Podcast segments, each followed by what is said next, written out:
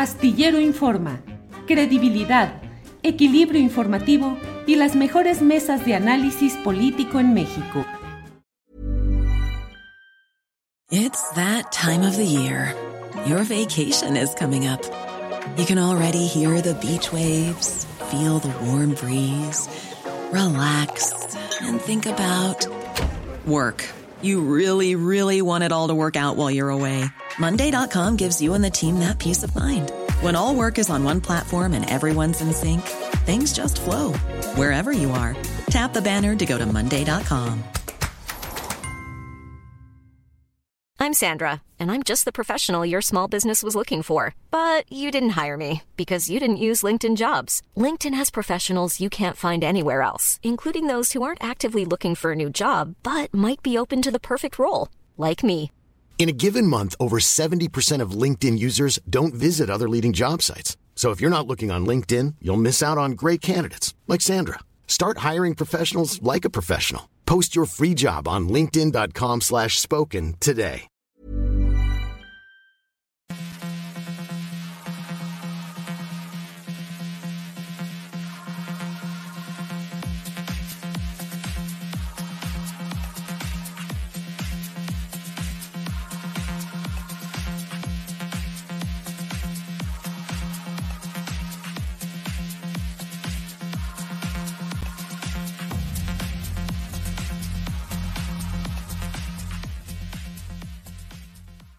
La una de la tarde, la una de la tarde en punto, y ya estamos aquí en Astillero Informa dándole las gracias por acompañarnos en la emisión correspondiente al lunes 24 de octubre de 2022.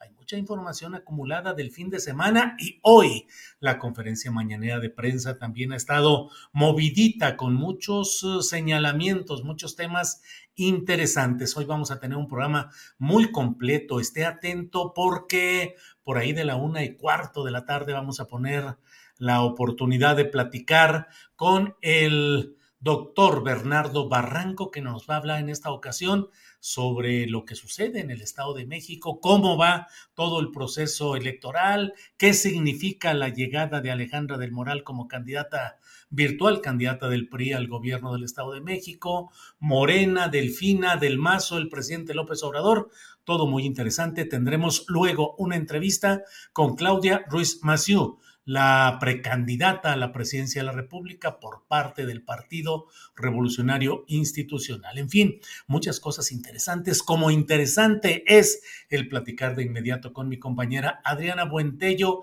a quien saludo. Adriana, buenas tardes. ¿Cómo estás, Julio? Muy buenas tardes, que ya estás de regreso allá.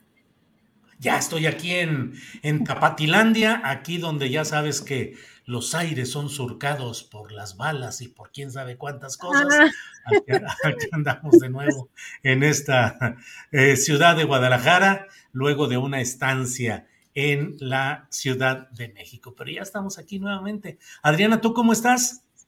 Bien, Julio, pues hace calor, de pronto ya no sabe uno que aquí en, en México qué clima o qué mm, estación tenemos, como que unos meses hace otoño o unas semanas, unos días después verano y está como raro, ¿no? Ahorita está haciendo un montón de calor. Sí, sí, sí, raro el asunto. Oye, Adriana, hay mucha información interesante. ¿Con qué empieza el menú informativo de este día, por favor, Adriana? Julio, pues saludar a toda la comunidad astillera y justamente en la conferencia mañanera hay muchas cosas relevantes que vamos a destacar. Por un lado, lo que da título precisamente al programa de este día, Julio, eh, luego de que el expresidente o los expresidentes Ernesto Cedillo y Felipe Calderón criticaran al gobierno del presidente Andrés Manuel López Obrador, el presidente los llamó peleles y títeres, pero recordó también que pues cómo se aprobó el FOBAPROA y también el fraude electoral de 2006. Vamos a escuchar qué fue lo que dijo. Un mes antes de lo del FOBAPRO. Y me dice, no, no vamos a aprobar. Yo creo que dije, pues ya, ahí nos vemos. Qué bueno. ¿Y qué creen? Lo aprobaron. PRI y PAN. Entonces, ¿cómo enojarnos si van ellos a España? Acusarnos de que somos populistas. si ayudar a los pobres es ser populista, que me apunten en la lista, pero es lamentable el papel de Pelele, de Títere, Cedillo, vendió los ferrocarriles nacionales y se fue cuando terminó la presidencia a trabajar de empleado de una de las empresas que recibieron los ferrocarriles nacionales. Calderón hablando de democracia, si se robaron la presidencia, y él lo sabe, hasta Fox lo reconoció. No invitaron a Fox, ¿verdad? A la reunión. Hubiera estado también buenísimo. Y este, y hablando de, de seguridad, Calderón, cuando declara la guerra y convierte en su brazo derecho a García Luna, que está en la cárcel. Pues vaya que hay el revire del presidente López Obrador a estas críticas que se hicieron en una reunión muy peculiar de pensamiento derechista en Madrid, España, y donde hubo estos comentarios. El presidente López Obrador en términos generales ha mantenido o había mantenido, digamos que una distancia crítica respecto a Cedillo, no era de los personajes a los que les dedica sus dardos más eh, duros, pero bueno, pues ahora sí que casi en legítima defensa ha dicho esto respecto a Cedillo y Calderón, Adriana. Julio, pues básicamente quien es cliente frecuente es Calderón, porque incluso Peña Nieto, el presidente con Peña Nieto, ha sido, pues, eh, no sé, muy em, generoso. Muy amable, sí. Licenciado Peña le dice, o sea, con, con su título profesional, bueno, pues está Y, Calderón, Calderón, ¿no? Y le dice Calderón y Calderón. Sí, se, nota también ese tipo de lenguaje, Julio. Fíjate que otro de los temas relevantes y que ya está también ocupando la portada en la mayoría de los medios de comunicación, pues porque el tema de la Guardia Nacional y esta reforma que ha eh, pues empujado al presidente Andrés Manuel López Obrador. Hoy eh, tenemos esta información donde la jueza federal del noveno de distrito, Carla Macías Lovera, suspendió de manera indefinida la transferencia de control operativo y administrativo de la Guardia Nacional a la Sedena y ordenó, Julio, devolver el control de la corporación policíaca a la Secretaría de Seguridad y Protección Ciudadana. Esta suspensión se otorgó a Ángel Castro Gómez, quien es eh, representante de la organización Uniendo Caminos México, y la jueza consideró que sí tiene interés legítimo para impugnar este decreto porque se trata de un defensor de derechos humanos. de acuerdo con este defensor, con esta reforma se potencia el peligro para el libre ejercicio de actividades dirigidas a proteger a los derechos humanos porque eh, señala que se puede generar un efecto inhibidor y amedrentador de libertades sociales como la libre manifestación de las ideas, expresión y reunión.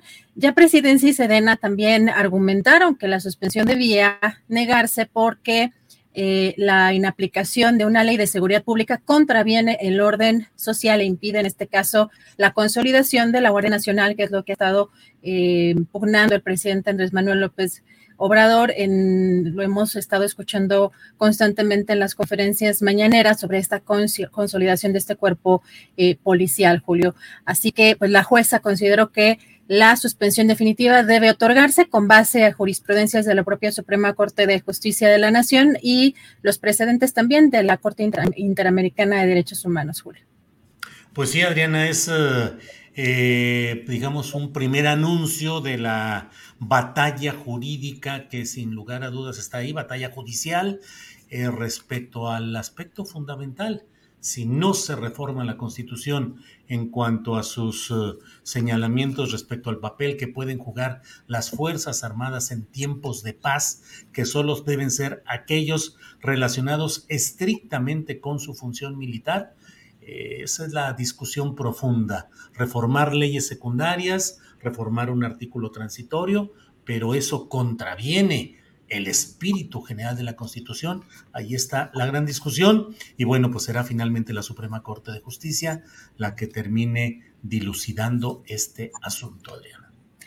Julio, así y vamos a darle seguimiento también a ese tema, que hemos sido muy puntuales también en este programa de dar eh, pues toda la cobertura a este tema de la Guardia Nacional. Y hoy también, Julio, la conferencia mañanera, en otro capítulo más de López Obrador contra Loret de Mola y al revés también, eh, fíjate que sí vimos hace algunos días una columna, ves que tiene esta columna eh, Carlos Loret de Mola en el Universal, donde hablaba de un supuesto testamento político y que después de Claudia Sheinbaum en el 24 vendría uno de los hijos de Andrés Manuel López Obrador. Y hoy le contestó el presidente a Carlos Loret de Mola, eh, pues dijo que si comprueba que sí es verdad, eh, pues se retira de la presidencia o, o, renuncia a la presidencia, pero también que si se comprueba lo opuesto, que se retire del periodismo y que se dedique a hacer telenovelas. Vamos a escuchar cómo lo dijo. Es muy sencillo. Yo puedo dar a conocer mi testamento político. Si él me acepta el que, si es mentira lo que dice, se retira del periodismo y se dedica a hacer guiones para telenovelas o a cualquier otra actividad ¿no? que le guste, pues tiene el talento para la imaginación este, pero que no haga periodismo, porque el periodismo es un noble oficio y es imperativo ético y exige respeto a la gente. Es más, doy a conocer mi testamento porque está en una notaría y si es cierto lo que él dice, renuncio a la presidencia. Nada más que si no es cierto, que él acepte abandonar el noble oficio del periodismo para no seguir manchando.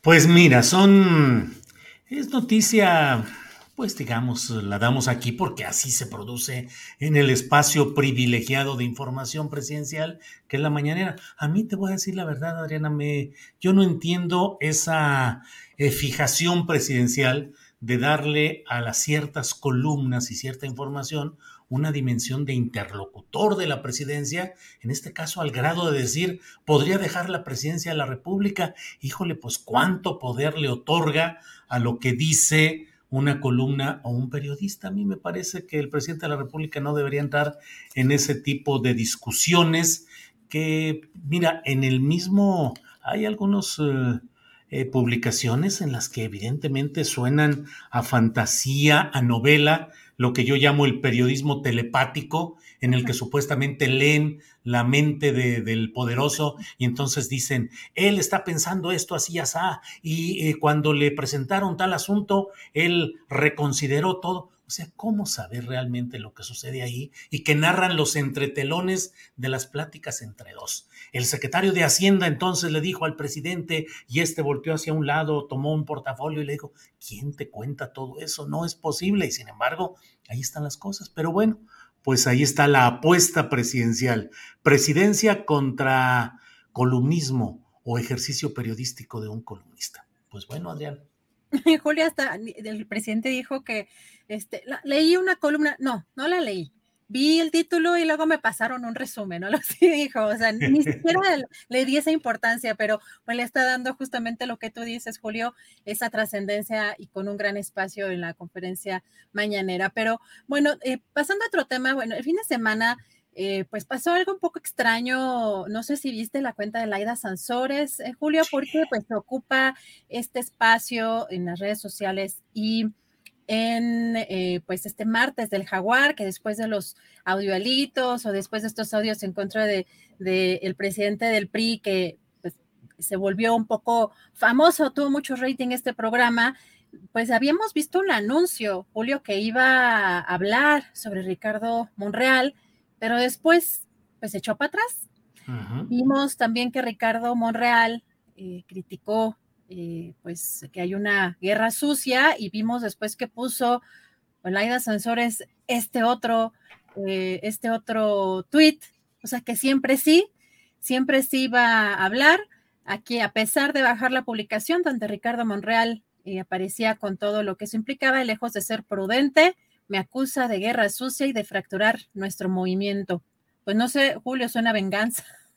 Sí, sí, sí, evidentemente. O sea, eh, primero se puso muy, eh, anunció, pues ahí te vamos, Monreal, aguzado, que vas a salir, te vamos a sacar a balcón en el martes del jaguar. Y luego que Monreal hizo una, un tuit muy duro en el cual habló de los riesgos de, de acelerar las confrontaciones internas y de tomar caminos irreversibles, se echó para atrás Laida. Y luego dijo, no, pues ahí te voy y según eso lo va a mantener para mañana. El propio presidente hizo algunas consideraciones, ya veremos si Laida de veras se mantiene en irse contra Monreal o vuelve a recomponer figura. Pues vamos a escuchar qué fue lo que dijo justamente hoy el presidente. Pues la verdad que no afecta mucho, yo diría que nada, porque ya la gente está muy consciente, no se deja manipular, pero es de mal gusto, aunque no afecte.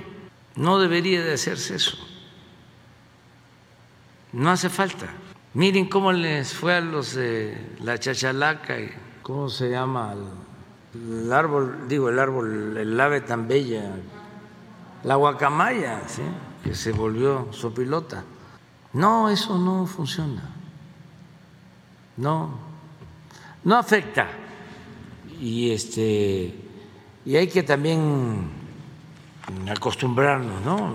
No acostumbrarnos, eh, tener confianza de que la gente eh, tiene criterio.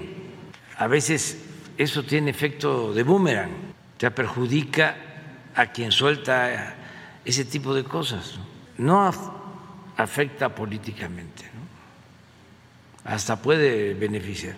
Sin duda es de mal gusto, o sea, no, no debe de prevalecer eso. Ya nos, bueno, ok. Adriana, pues así están las cosas, así están las cosas en, en estas uh, declaraciones. Ya veremos qué es lo que sucede con el famoso martes del jaguar.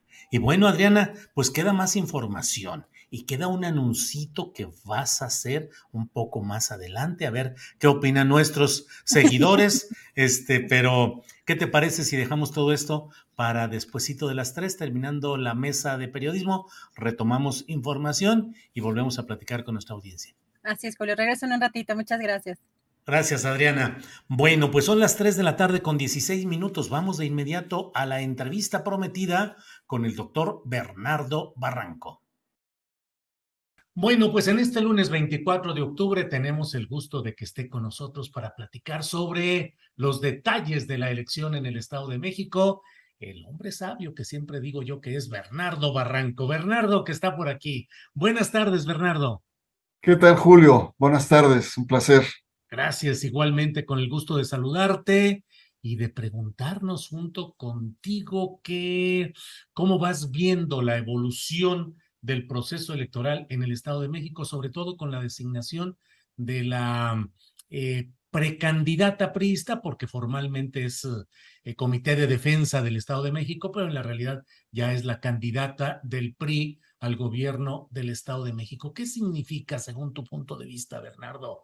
¿Una carta para negociar una eventual derrota o que realmente los priistas del Estado de México le van a apostar todo a quedarse con la próxima elección?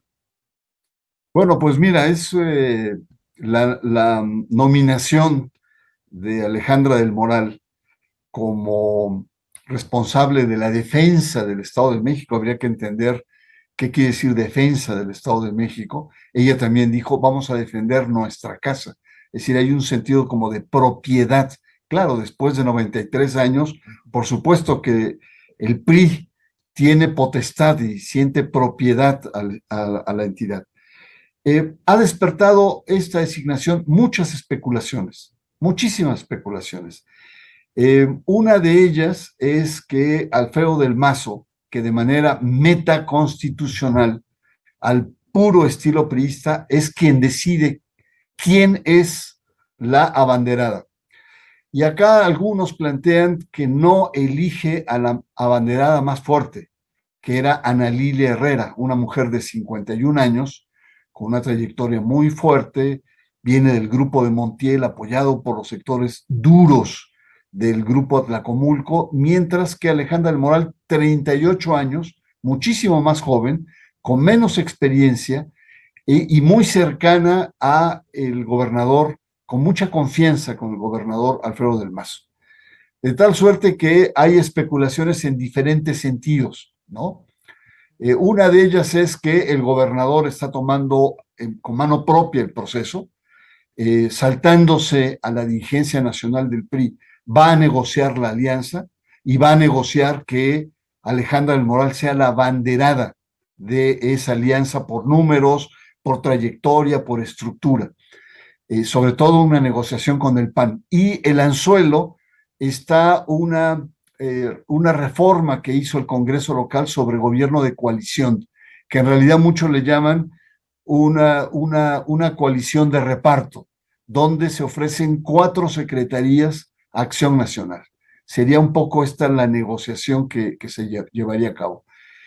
Y otros señalan que en realidad el poner a, a, no lo más fuerte, lo más duro del el priismo en la, en, la, en la cabeza para aspirar a la gobernatura, se puede leer también con una cierta claudicación por parte del gobernador.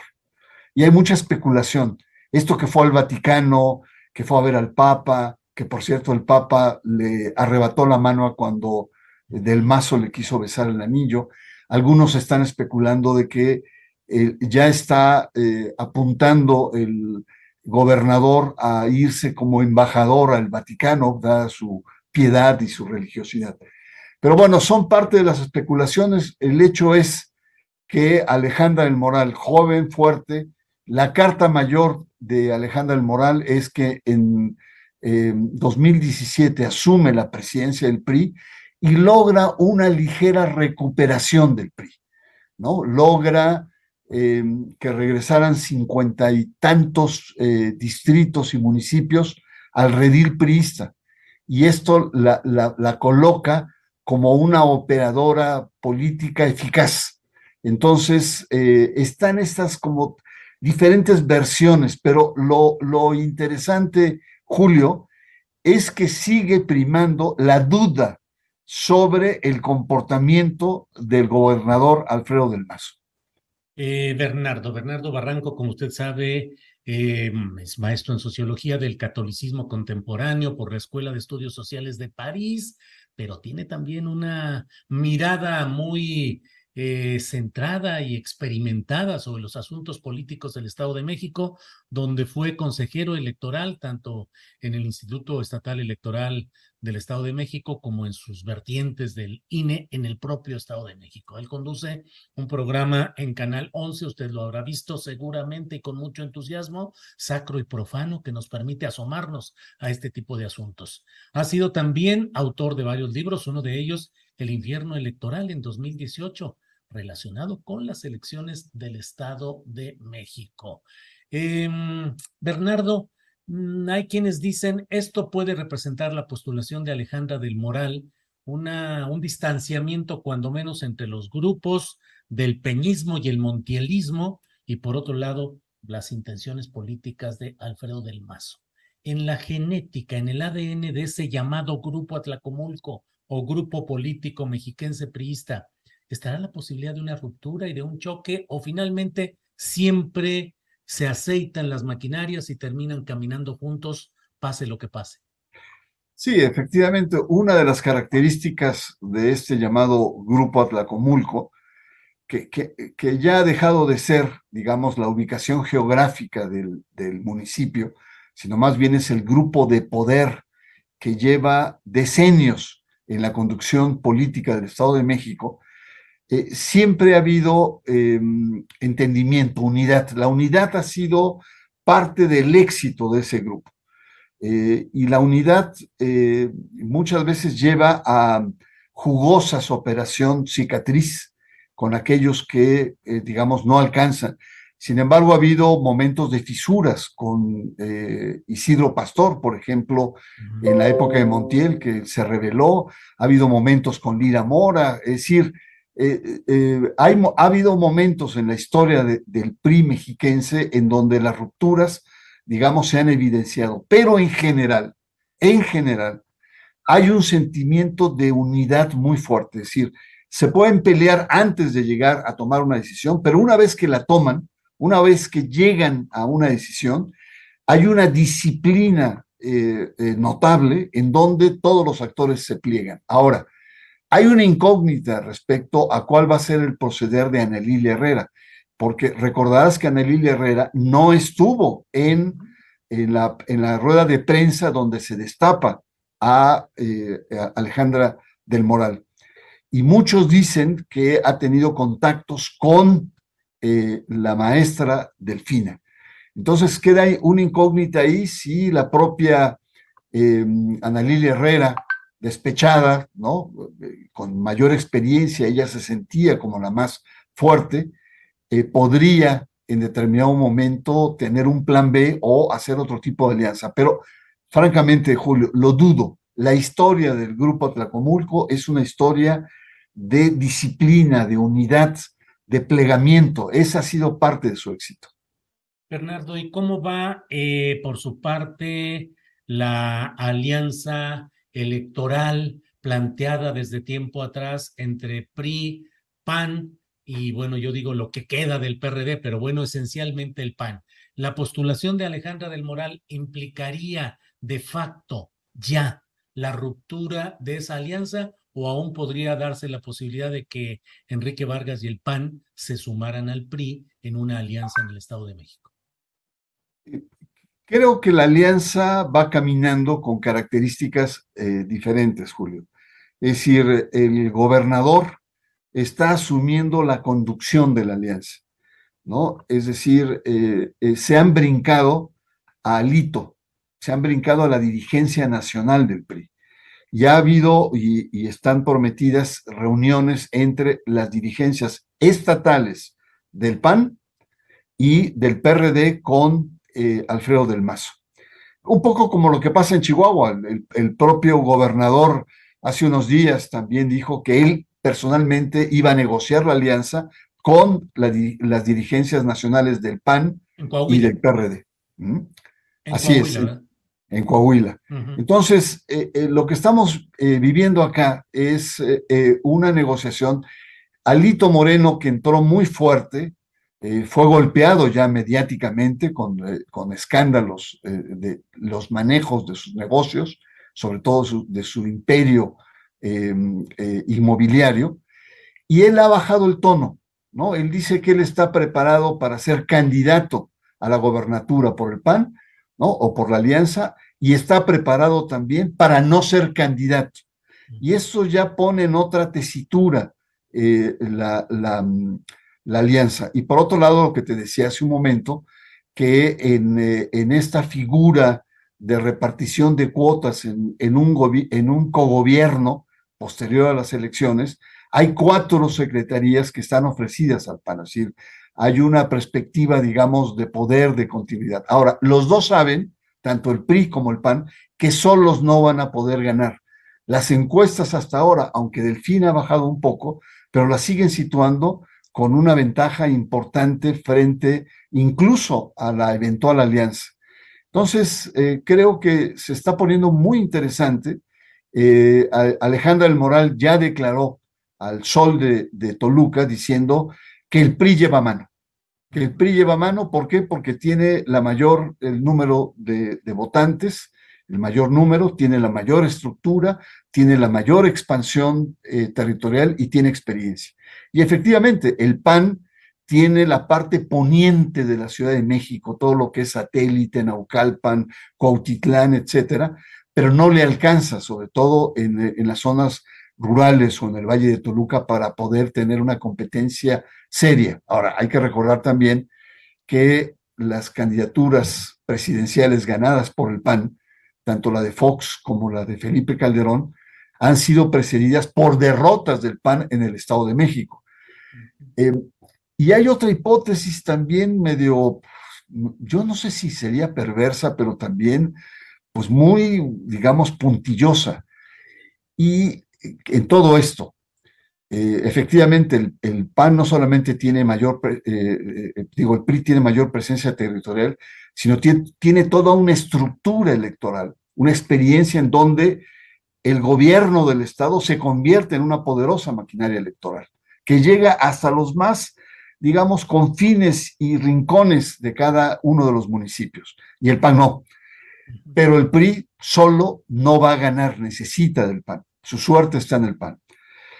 Y hay eh, esta interpretación que dice eh, que el presidente, sobre todo, Andrés Manuel, podría entregar el Estado de México a el Grupo Atlacomulco, en el entendido de que el principal enemigo ahora, o el principal contrincante, no sería el PRI, que está muy disminuido a nivel nacional, sino es el PAN que va creciendo a nivel federal y que por lo tanto sería más fácil entenderse con el grupo Atlacomulco, ¿no?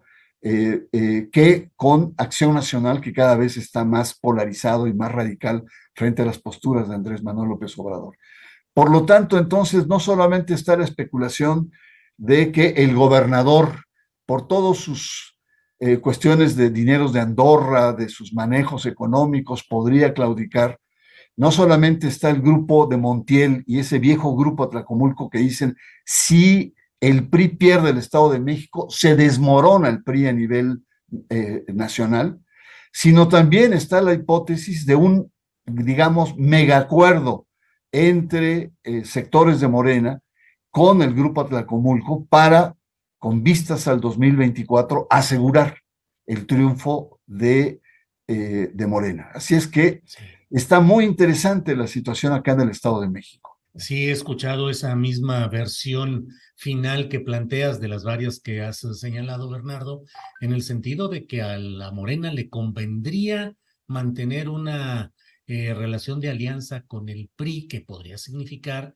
el mantenerle ese reducto histórico que ha sido el Estado de México, y que además al estilo como de los uh, generales posrevolucionarios a quienes se les eh, entregaba en concesión una hacienda o una región para que ahí se concentraran y ahí se dedicaran a hacer lo que quisieran, pero que no afectaran el proyecto nacional. Pues también aquí el hecho de pensar que a Peña Nieto, al licenciado Peña, como suele ahora decirle el presidente de la República, y Alfredo del Mazo, que ha tenido una postura muy amable con el gobierno federal y con el presidente López Obrador, pues pudieran recibir una compensación política de este tipo de Morena y de la profesora Delfina Gómez. Bernardo, ¿cómo ves las cosas?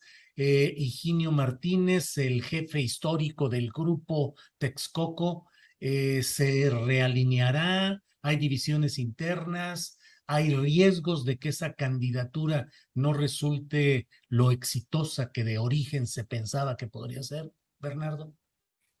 Sí, mira, ahí también hay mucho que eh, conversar, Julio, porque mm, es eh, muy curioso, pero hasta ahora, después de casi, digamos, dos meses que también fue nominada eh, eh, Delfina como candidata, realmente no se ha movido. O sea, se ha metido con... Y esto también generó muchas especulaciones.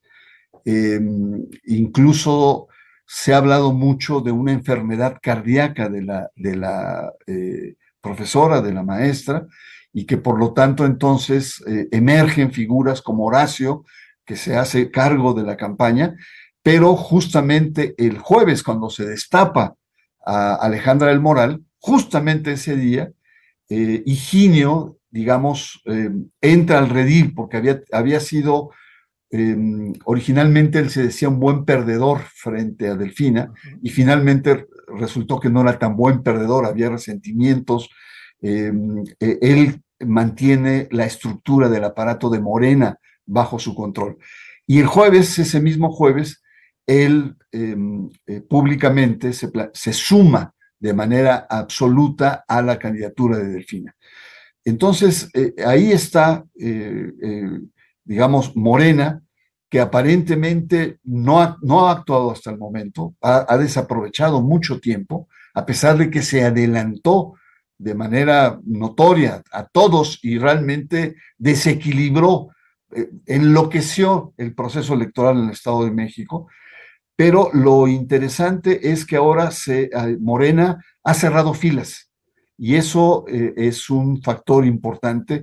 Ya vemos espectaculares en donde dicen los vamos a echar, ¿no? Ya llegó el momento de que estén afuera, ¿no? Es decir, está también respondiendo a esta guerra de espectaculares que ha sido muy notorio, que además todos, todos estos espectaculares son prohibidos, son violatorios a la legislatura y normatividad electoral. De tal suerte que vemos, por otra parte, signos de que Morena está cerrando filas en torno a la candidatura. Ahora, eh, la candidata eh, Delfina fue muy, em, eh, digamos, fresca y novedosa en el proceso electoral del 2017. Fue un outsider, alguien que venía de afuera, crítica del sistema, alguien que hablaba con, con mucha, digamos, sencillez, ¿no? barre que te bien, decía, ¿no? Y eso la gente le aplaudía porque se conectaba, ¿no? Eh, una mujer fresca que venía de afuera, una maestra, etcétera. Pero ahora ya no es la misma Delfina de antes.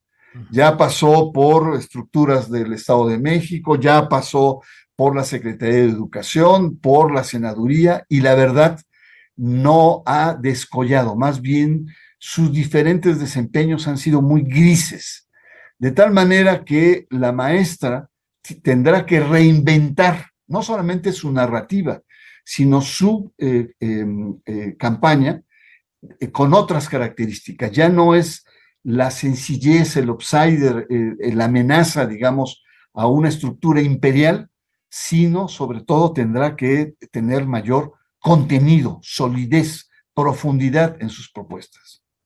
Bernardo, te ruego que disculpes eh, el que esté abusando de tu tiempo, pero quiero cerrar con una última pregunta, que es el hecho de pedirte que nos digas eh, otros factores de poder que influyen en lo electoral, como el clero católico, como los medios de comunicación, como los empresarios, cómo se están moviendo en este escenario preelectoral, a favor, en contra de algún precandidato, con mesura. ¿Cómo ves las cosas? Sí, mira, la iglesia está muy cercana a Alfredo del Mazo. Alfredo del Mazo se ha encargado de ser eh, eh, muy em, generoso con los diferentes obispos, que son numerosos en, el Estado de México, es un territorio grande. Em, eh, Enrique Vargas ha tenido un peculiar proselitismo con los sectores empresariales, ¿no? digamos, eh, articulando que él es empresario y ha tenido muchas reuniones y por lo tanto ha trabajado para su propia candidatura, pero también para la alianza. Eh, sí se están moviendo, se están moviendo muchos aspectos. Yo creo que la cuestión central eh, acá es varios factores que, que van a jugar o que van a empezar a jugar. Uno es la guerra sucia, Julio. La guerra sucia ya empezó y es un factor chocante, es un factor eh, intimidante que, molesta, digamos, eh, las reglas de juego democráticas, pero que son efectivas. Ya le están empezando a pegar a la maestra con su enfermedad, le están volviendo a achacar los dineros que le quitó a los trabajadores en Texcoco, Alejandro Moreno le pegaron con la manera de cómo hace negocios, eh, se manipuló con fake news eh, cables de la embajada norteamericana en donde decía que una importante cantidad de dinero del narco iba hacia eh, la elección del Estado de México y los que se acumulen. Este es un factor importante. Un segundo factor son los programas sociales. no hay que olvidar que Alfredo del Mazo desde su campaña anunció el programa Rosa, y ese programa tiene hoy, que no solamente es un programa social, es un programa político de proselitismo. Tiene más de 600 mil afiliadas, que no es cualquier cosa, ¿no? Hay que estar muy atentos. Y tercero, diría que eh, los dos se acusan mutuamente de una elección de Estado, ¿no? Analí le dice va a ser una elección de Estado, tenemos que enfrentar, cuando la elección de Estado desde hace 90 años ha sido ejercida por el propio gobierno mexiquense. Entonces, eh, podríamos decir que es una elección de Estado contra otra elección de Estado. Y ahí va a ser muy interesante porque a diferencia de las anteriores de Rubiel o la de eh, Alfredo del Mazo, eh, los gobiernos federales apoyaron te recordarás aquí el papel de Rosario Robles en, el pasado proceso electoral para gobernador y la cantidad de secretarios, dinero, apoyos, etcétera. Pues ahora va a estar más equilibrado. Es decir, el, digamos, la elección de Estado mexiquense local va a enfrentar o va a tener un gran contrapeso con la figura del gobierno de Morena, pero sobre todo con el contrapeso que se llama Andrés Manuel López Obrador. De tal suerte que se va a poner muy interesante el proceso electoral, muy, muy interesante. Bernardo, aprecio mucho que hayas tenido el tiempo, la, la disposición para compartir con nosotros tu conocimiento de la realidad política y electoral del Estado de México. Hoy no hablamos de iglesias, de derecha, de conservadurismo, pero hablamos del otro tema. Gracias a Dios no hablamos, no hablamos de esas cosas. Así es. Te agradezco mucho a reserva de lo que desees agregar. Aprecio mucho el que hayas estado con nosotros en, esta, en este análisis de qué va a suceder. El grupo Atlacomulco seguirá en el poder, el grupo Texcoco sustituirá a este grupo. El año que entra se cumplen 94 años de preeminencia de una corriente política con diferentes denominaciones, pero que en el fondo es pues este prismo en diferentes eh, grupos y expresiones. Así es que a reserva de lo que estés agregar, Muchas no, pues eh, a complementar lo que tú dices, si el año que entra cumple 94 años, eh, el, PRI, con sus diferentes versiones, va a cumplir 100 años de manera ininterrumpida en el poder. ¿Y qué significa esto? Que ninguna dictadura, las más bananeras de, de, este planeta, han durado 100 años, lo cual contradice ese dicho que aquí sí podemos decir, si hay mal que dure 100 años y si hay cuerpo social que lo aguante. Híjole, híjole. Bueno, Bernardo, como siempre, con mucho aprecio por tu amabilidad. Al contrario, muy amable. Hasta luego. Bueno, pues esta ha sido la entrevista con un hombre sabio, como suelo decir, respecto al doctor Bernardo Barranco, que usted lo ve usualmente hablando de cuestiones de sociología de la religión, de la derecha, es un especialista consumado en esos temas pero también es un hombre con una visión extendida sobre lo que sucede en la política del Estado de México. Ha sido consejero electoral en el Estado de México y ha tenido incluso eh, pues consecuencias eh, duras por el ejercicio de la honestidad en la crítica y el no doblegarse ante las muy duras presiones políticas que suelen políticas y directas que pueden hacerse en esa entidad. Así es que qué bueno que tuvimos la oportunidad de platicar sobre esto que está por suceder políticamente en el Estado de México. ¿Qué acontecerá? Bueno, eh, pues estamos eh, con mucha información en este día y en lo que se conecta nuestra compañera eh, Jacaranda Correa, déjeme comentarle acerca de lo que acaba de decir él, déjeme ver si ya está el video de Ricardo Monreal, de lo que dijo hace unos eh, segunditos eh, respecto a, respecto a eh, la postura que asumiría en caso de que sigan, dice él, los señalamientos o la división, en fin, de eso y más vamos a estar hablando en un momentito más. Gracias a todos quienes, miren, Salomón Recendis dice la diferencia entre el análisis y los gritos sin dirección. Este señor sabe analizar. Eso creo yo. Eh, Fab dice, Efraín Villegas es un erudito en varios temas y más del Estado de México. Muy bien. Moisés Ayala, mucho gusto también. Otros 100 años más.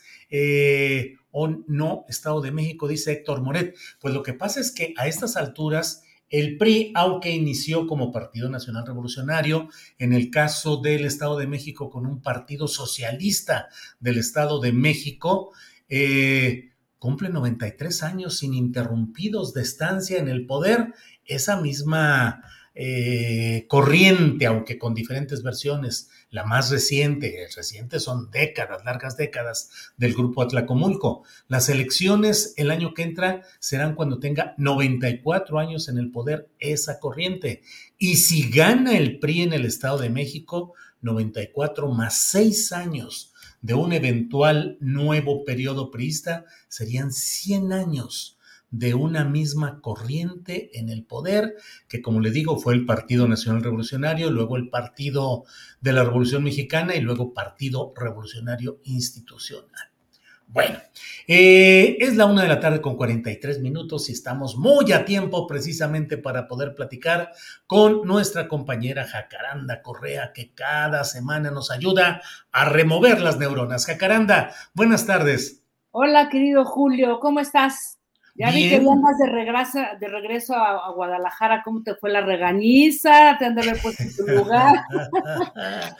Ayer, invitación a comer, fuimos a comer sabrosamente. Luego, en la tardecita me tocó hacer las palomitas, palomitas de, eh, de bolsita, de esa, digo, del maíz palomero, tal cual y todo. Hice las palomitas y nos pusimos a ver la serie de Velasco Arán. Así es que ya, todo en orden. Ya tienes palomita, mi querido Julio, ¿eh? Sí, sí, también palomita. Así Exacto. ¿De qué nos vas a hablar hoy, Jacaranda? Pues mira, eh, déjame, te, digo que lo que vamos a platicar hoy, de entrada, podemos ser objeto de escarnio por parte del dueño de TV Azteca, de sus, de sus seguidores, de algunos bots, ya sabes que aquí hay para todo, se reparten los golpes, este, sin importar, un día somos buenos, otros malos, otros estamos de un lado, otros del otro, pero bueno, en fin, eh, fíjate que eh, pues por interés eh, periodístico y pues por una pasión que tengo por, por la historia de los medios de comunicación y sus vínculos con el poder, pues que me meto a ver esto que dicen que se llama documental, que en realidad es un video corporativo, porque documental ahora ya le llaman a todo documental y la verdad es que cuesta mucho trabajo hacer uno de ellos, pero pues hice la tarea otra vez, Julio, y que me meto a ver este de constructor de realidades a YouTube de Ricardo Salinas Pliego. Y más allá de lo que este video corporativo, pues significa, obviamente, una serie de, entrevistas que desde luego, pues construyen la imagen del patrón, del dueño de la empresa, es decir, de Salinas Pliego, con, como un hombre íntegro, honesto, eh, valiente, con ganas de ayudar a este país, del lado de los pobres, bueno, es hasta este, un eh, preocupado por la naturaleza, el medio ambiente, la cultura, eh, fomenta el pensamiento crítico, ni se parece al hombre procas, misógino, clasista, ¿no? Que, que vemos en las redes sociales, pues tirando a diestra y a siniestra insultos, ¿no? Ahí vemos otra cosa. Y te digo que lo que me parece realmente interesantísimo de este video corporativo es que es un documento valioso para quienes estudiamos la historia de los, de los medios de comunicación en este país y sus vínculos con el poder, porque pues lanza ahí todo un panorama de cómo fue construyéndose como empresario de la radiodifusión, eh, ¿no? Y sin intentar ser este, tan autorreferencial, no me gusta, pero creo que en este caso vale la pena. Déjame te digo que yo conecté varias cosas y por ahí me puse a leer otras tantas que ya tenía, porque a finales de los 90 yo presenté una tesis de maestría que justamente tiene que ver con la eh, desincorporación a la privatización de los medios públicos y particularmente el caso de Imevisión y cómo se construyó en TV Azteca, ¿no? Y cómo se hizo esa tropezada, enredada, poco transparente venta de los medios eh, públicos en el periodo de Salinas de Gortari y cómo esa opacidad justamente marcó una nueva etapa en la relación medios-poder de una forma escandalosa, eh, porque Salinas de Gortari se deshizo de los medios públicos, algo que estamos viendo hoy, fíjate, en este momento de una manera a la inversa, ¿no? Pero bueno, en ese momento Salinas de Gortari se deshace de los medios públicos, ¿no?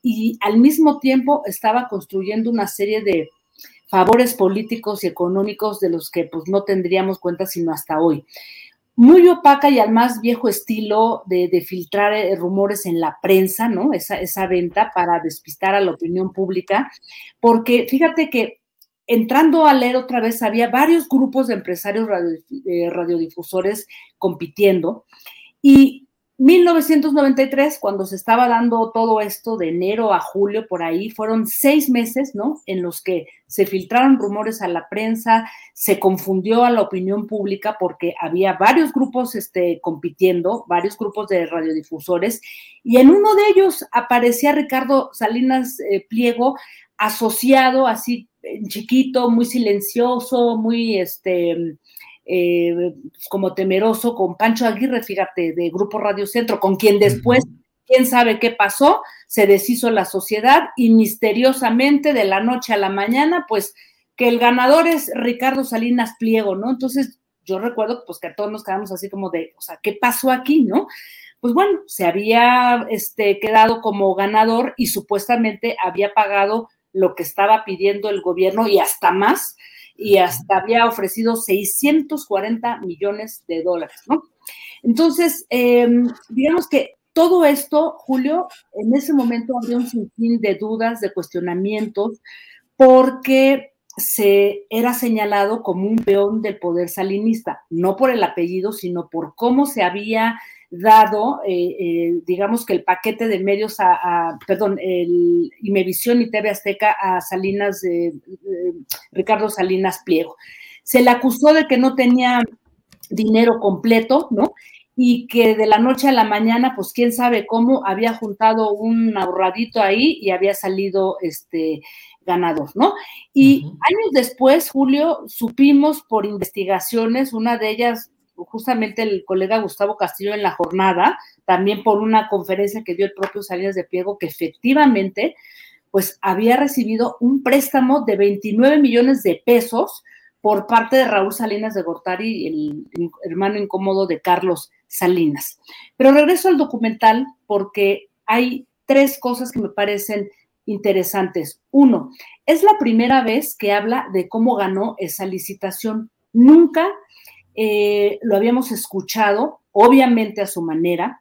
Por supuesto, nunca habla del préstamo que le dio este Raúl Salinas de, Gortari, eh, dinero de procedencia dudosa, porque estaba depositado, ¿te acuerdas?, en un fondo de inversión en Suiza que según Raúl Salinas decía que era para este, una inversión para ayudar y programas sociales y no sé qué en México, ¿no?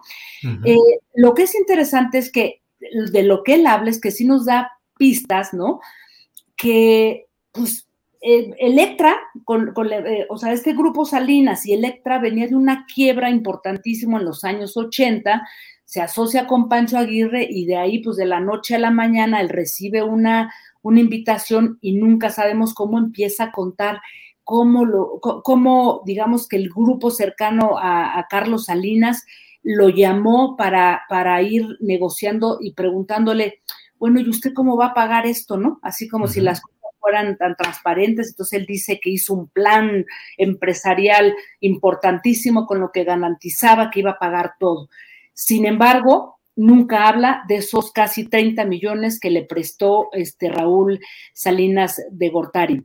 Y lo interesante es que en otro momento, este es otro, otro segundo punto, acusa directamente y frontalmente a Ernesto Cedillo de haberle hecho una persecución legal vía la PGR, porque dice que Cedillo ya lo había acusado y, que a través de sus allegados le había dicho que él era un prestanombre de, Carlos Salinas de Gortari y que iba tras él. Incluso dice, me echan a andar a Televisa y de ahí eh, surge la llamada guerra de las televisoras, ¿no?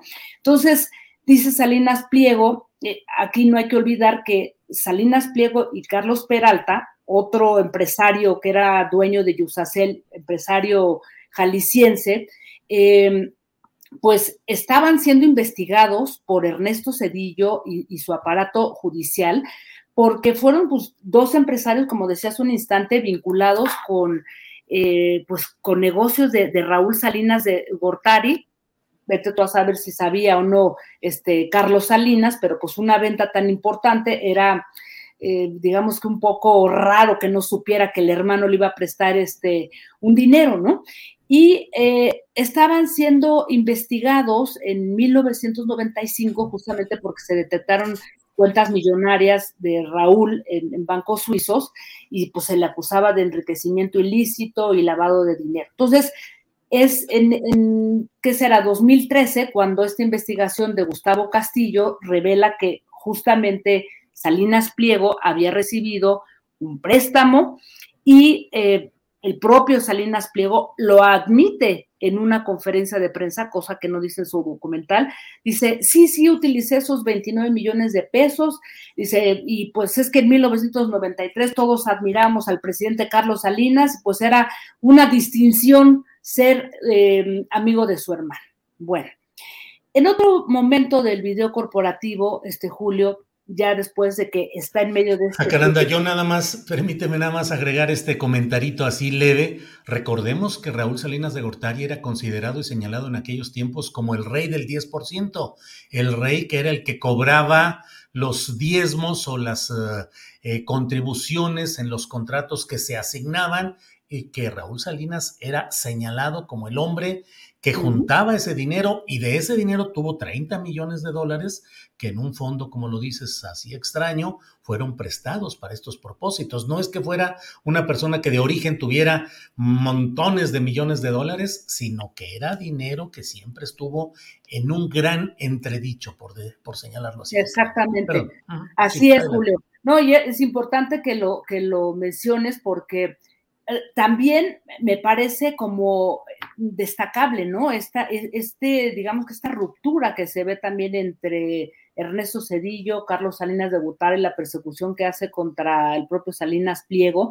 Y justamente en ese momento, cuando está en el peor, eh, digamos que en el peor instante de la guerra contra las televisoras, perseguido, investigado, recordarás que asesinan a Paco Stanley, que años después se supo que estaba vinculado con el narcomenudeo y entonces sale muy valiente Salinas Pliego a defender a quien era en ese momento su conductor y se le va la yugular a Cuauhtémoc Cárdenas, que en ese momento era jefe de gobierno. Se avienta un pleitazo, dice que lo llama este Ernesto Cedillo a su oficina y le dice que qué onda, que qué se cree, que si se cree el ciudadano Kane o que no sé qué. Y entonces eh, dice que en medio de todo esto, dice, afortunadamente gana Andrés Manuel López Obrador en el 2000 y en ese momento voy a su oficina, hablo con él, le explico toda la situación y Andrés Manuel, eso lo dice él, me dijo, a mí no me importa nada de eso, es momento de trabajar por el bien de México y borrón y cuenta nueva. Es interesante este Julio porque creo que es un tipo habilidoso, uno de los más ricos de este país, cuya fortuna y, todo lo que ha hecho, pues se ha realizado a base de favores con el poder, ¿no? Mañoso, bueno, pues ya vemos todo el dinero que debía, ¿no?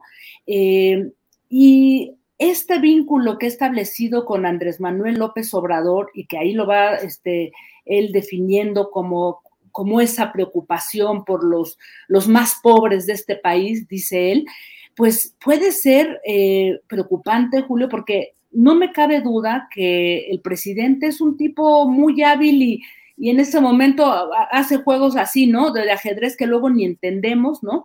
Pero yo insisto en que hay que mirar a veces las experiencias, como lo he dicho en otros momentos, de, de otros gobiernos progresistas o de izquierda en América Latina, pues que han pactado con el diablo, Julio, como es el caso de este empresario, ¿no?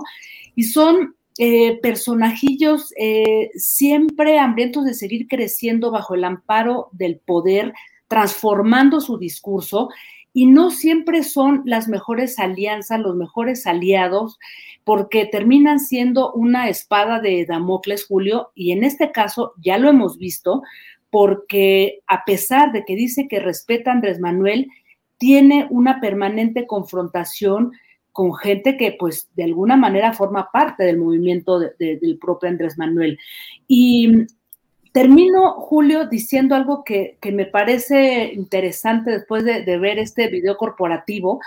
Eh, vemos ahí cómo, cómo son ¿no? los entresijos del poder empresarial, político, y algo que ya es así como la cerecita del pastel, Veo el fin de semana a Ernesto Cedillo justamente lanzándose contra lo que él llama los gobiernos populistas, ¿no? Mandando un mensaje directo. Y vemos, ¿no? Que en Madrid, ¿no? Em, varios logotipos, ¿no? Eh, varias organizaciones que arropan este encuentro, que ya, sabemos que es una derecha bien organizada en España, en América Latina, y por ahí perdido se ve este el letrero que dice Fundación este, Ricardo Salinas Pliego. Qué curioso, ¿no, Julio? O sea, el hombre que le avienta todo el aparato judicial y ahora echándose todo el, el rollo contra los gobiernos populistas, como decían eso Cedillo, Cedillo, y ahí atrásito de él está el logotipo de este, Fundación Ricardo Salinas Pliego, Julio. Yo, mira, ya que me quedo en comentarios, nada más es como entender todo este, esta, esta mezcla, ¿no? De, de, intereses y de cosas a las que a veces, de las que a veces estamos totalmente exentos, mi querido. O sea, bueno, más bien no logramos este desilvanar al 100%, mi querido Julio. ¿Cómo ves? Pues sí, así están las cosas y qué bueno que abordas este tema como dijiste de entrada, a pesar de que sabemos que luego el que hace comentarios críticos sobre cosas públicas, no sobre cosas privadas, pero cosas públicas de interés público en este tema, del señor Salinas Pliego y de Televisión Azteca y el Grupo Azteca, bueno, esas las uh, arremetidas son tan terribles como lo dijiste, clasistas, discriminatorias, misóginas, pero tenemos que ir analizando y tenemos que ir señalando todos estos entretelones. Y mira lo que son las cosas. Por aquí tenemos una, mira este tweet que acaba de poner hace eh, una hora y fracción Salinas Pliego. El 19 de octubre, Grupo Salinas hizo un pago al SAT dirigido por Antonio Martínez Dañino. Lo hicimos para terminar con un largo y costoso litigio. Fue un buen acuerdo. Luego dice Raquel Buenrostro, secretaria de Economía, no le tocó cobrar ni un rábano y eso no fue por casualidad. Es decir, no se asume que el pago fue por una deuda que había, sino que pues hubo un acuerdo y nos pusimos de acuerdo. Por una persona, ¿no? Sí, sí, sí. Además, pues como no nos gustaba Raquel Buenrostro para pagarle a ella, entró otro y le pagamos al otro. Es un manejo muy peculiar. Así es, este querido Julio, y la verdad, eh, peligroso, es un hombre tramposo, manipulador, ¿no? Y pues la verdad es que yo creo, todo lo que hoy compartí no es un asunto que me, yo me haya inventado, eh, está ahí en su, en su documental video corporativo más bien, y, y, además hay documentos, Julio, hay documentos y como te dije, yo hice una tesis que es justamente todo este proceso y luego fueron saliendo un montón de cosas, porque cuando recién ganó nadie decía nada, hasta después que también va, va, gracias al trabajo de varios colegas, pues se fueron eh, desilvanando todos estos hilos, ¿no? Y bueno, en fin, ¿para, ¿para, qué hablar de, después de lo de la toma del chiquihuite? Hay que verlo porque de verdad sí es una cosa sorprendente. Él es una víctima del sistema, todo mundo lo engañó, como Moreno Valle, lo transó, etcétera, y por eso decidió hacer la toma del chiquihuite. Pero hay muchas cosas que son interesantes para poder analizar y, y este, ir ahí como armando los, eh, eh, los hilos, ¿no? Y pues yo insisto, ¿no? A mí es una persona que todavía pues no logro entender cómo se coló este, con el gobierno de, de Andrés Manuel López Obrador, porque sí, es, da, da miedo, ¿eh? Da miedo. Eh, Jacaranda Correa, como siempre, muy agradecidos de que nos ayudes a asomarnos a los entretelones de todos estos asuntos. Gracias, Jacaranda Correa, periodista, conductora de programas de televisión y documentalista. Jacaranda. Un abrazo, querido Julio. Nos vemos Igual. el próximo lunes. Así es, hasta pronto. Gracias con Jacaranda Correa. Muchas gracias. Bueno, vamos a esperar unos segundos porque en unos uh, segundos debemos estar ya en comunicación con Claudia Ruiz Massieu. Usted sabe, ella es uh, precandidata presidencial del Partido Revolucionario Institucional. Ella ha sido eh, senadora, eh, es actualmente senadora por parte del eh, Partido Revolucionario Institucional y pues la verdad es que tuvo mucha cobertura luego de la, eh, un discurso en esta pasarela que organizó el PRI en el cual ella anunció eh, su disposición de ser precandidata.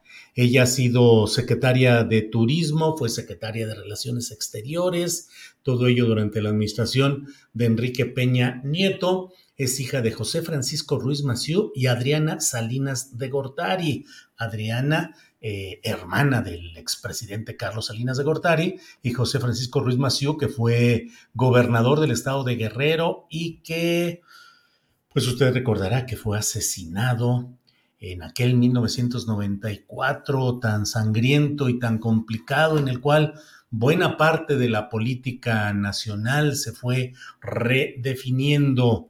Em, entonces, bueno, pues ella tiene esas, eh, esa, esa, ascendencia política. Em, estudió ciencia política en el Centro de Estudios Políticos y Constitucionales de Madrid, España maestría en políticas comparadas en la Flaxo, es decir, la Facultad Latinoamericana de Ciencias Sociales, y actualmente eh, es candidata a doctor en Derecho Público y Filosofía Jurídica por la Universidad Autónoma de Madrid. Bueno, vamos a esperar unos segundos a que podamos tener la oportunidad de platicar con Claudia. Bien, bueno, pues es, eh, son las dos de la tarde con tres minutos. Le he dado ya los antecedentes de lo que es la historia política y personal de Claudia Ruiz Mació, a quien saludo con gusto. Claudia, buenas tardes. Hola Julio, buenas tardes, qué gusto saludarte. Igual, Claudia, gracias por estar aquí. Ahora has eh, hecho mucho ruido mediático con esta declaración, digo mediático y supongo que también político al interior de tu partido, al postularte como aspirante a la candidatura del PRI a la presidencia de la República. ¿cuáles serían tus méritos que tú dirías a la ciudadanía? Voten por mí porque esto es lo que yo ofrezco. Pues Julio, primero que nada, eh, sí participé en un proceso al interior del PRI donde varios colegas y compañeros eh, manifestamos nuestra intención de ser candidatos, pero creo que vale la pena que tu auditorio pues escuche un poco cuál es mi visión en este sentido, porque desde luego que soy priista y como priista participo en este ejercicio, pero a mí lo que me interesa más que nada es encabezar un proyecto más amplio, no solo del PRI, sino de otros partidos de oposición y de la sociedad civil, que incluya otros liderazgos, otras causas, otras representaciones. Eso como primer tema. Eh, como segundo tema, pues eh, Julio, yo tengo una trayectoria de prácticamente 30 años en el servicio público. He trabajado en el gobierno, he, sido legisladora en tres ocasiones, también he tenido responsabilidades de partido y conozco el país, tengo una visión de lo que debe ser el México del futuro y tengo una trayectoria pues limpia, con resultados, que está a la vista de todos además que no es una trayectoria improvisada, sino que es cincelado realmente, pues desde muy joven, con eh, mucho trabajo, con mucho esfuerzo. Fui secretaria de Turismo, secretaria de Relaciones Exteriores y pues también eh, desde el Congreso he estado pues siempre impulsando causas en las que creo, como la eh, causa de la igualdad y del empoderamiento de las mujeres. He trabajado temas desde muchos ángulos en el Congreso o como parte del equipo de transición, por ejemplo, en materia de derechos humanos y de seguridad.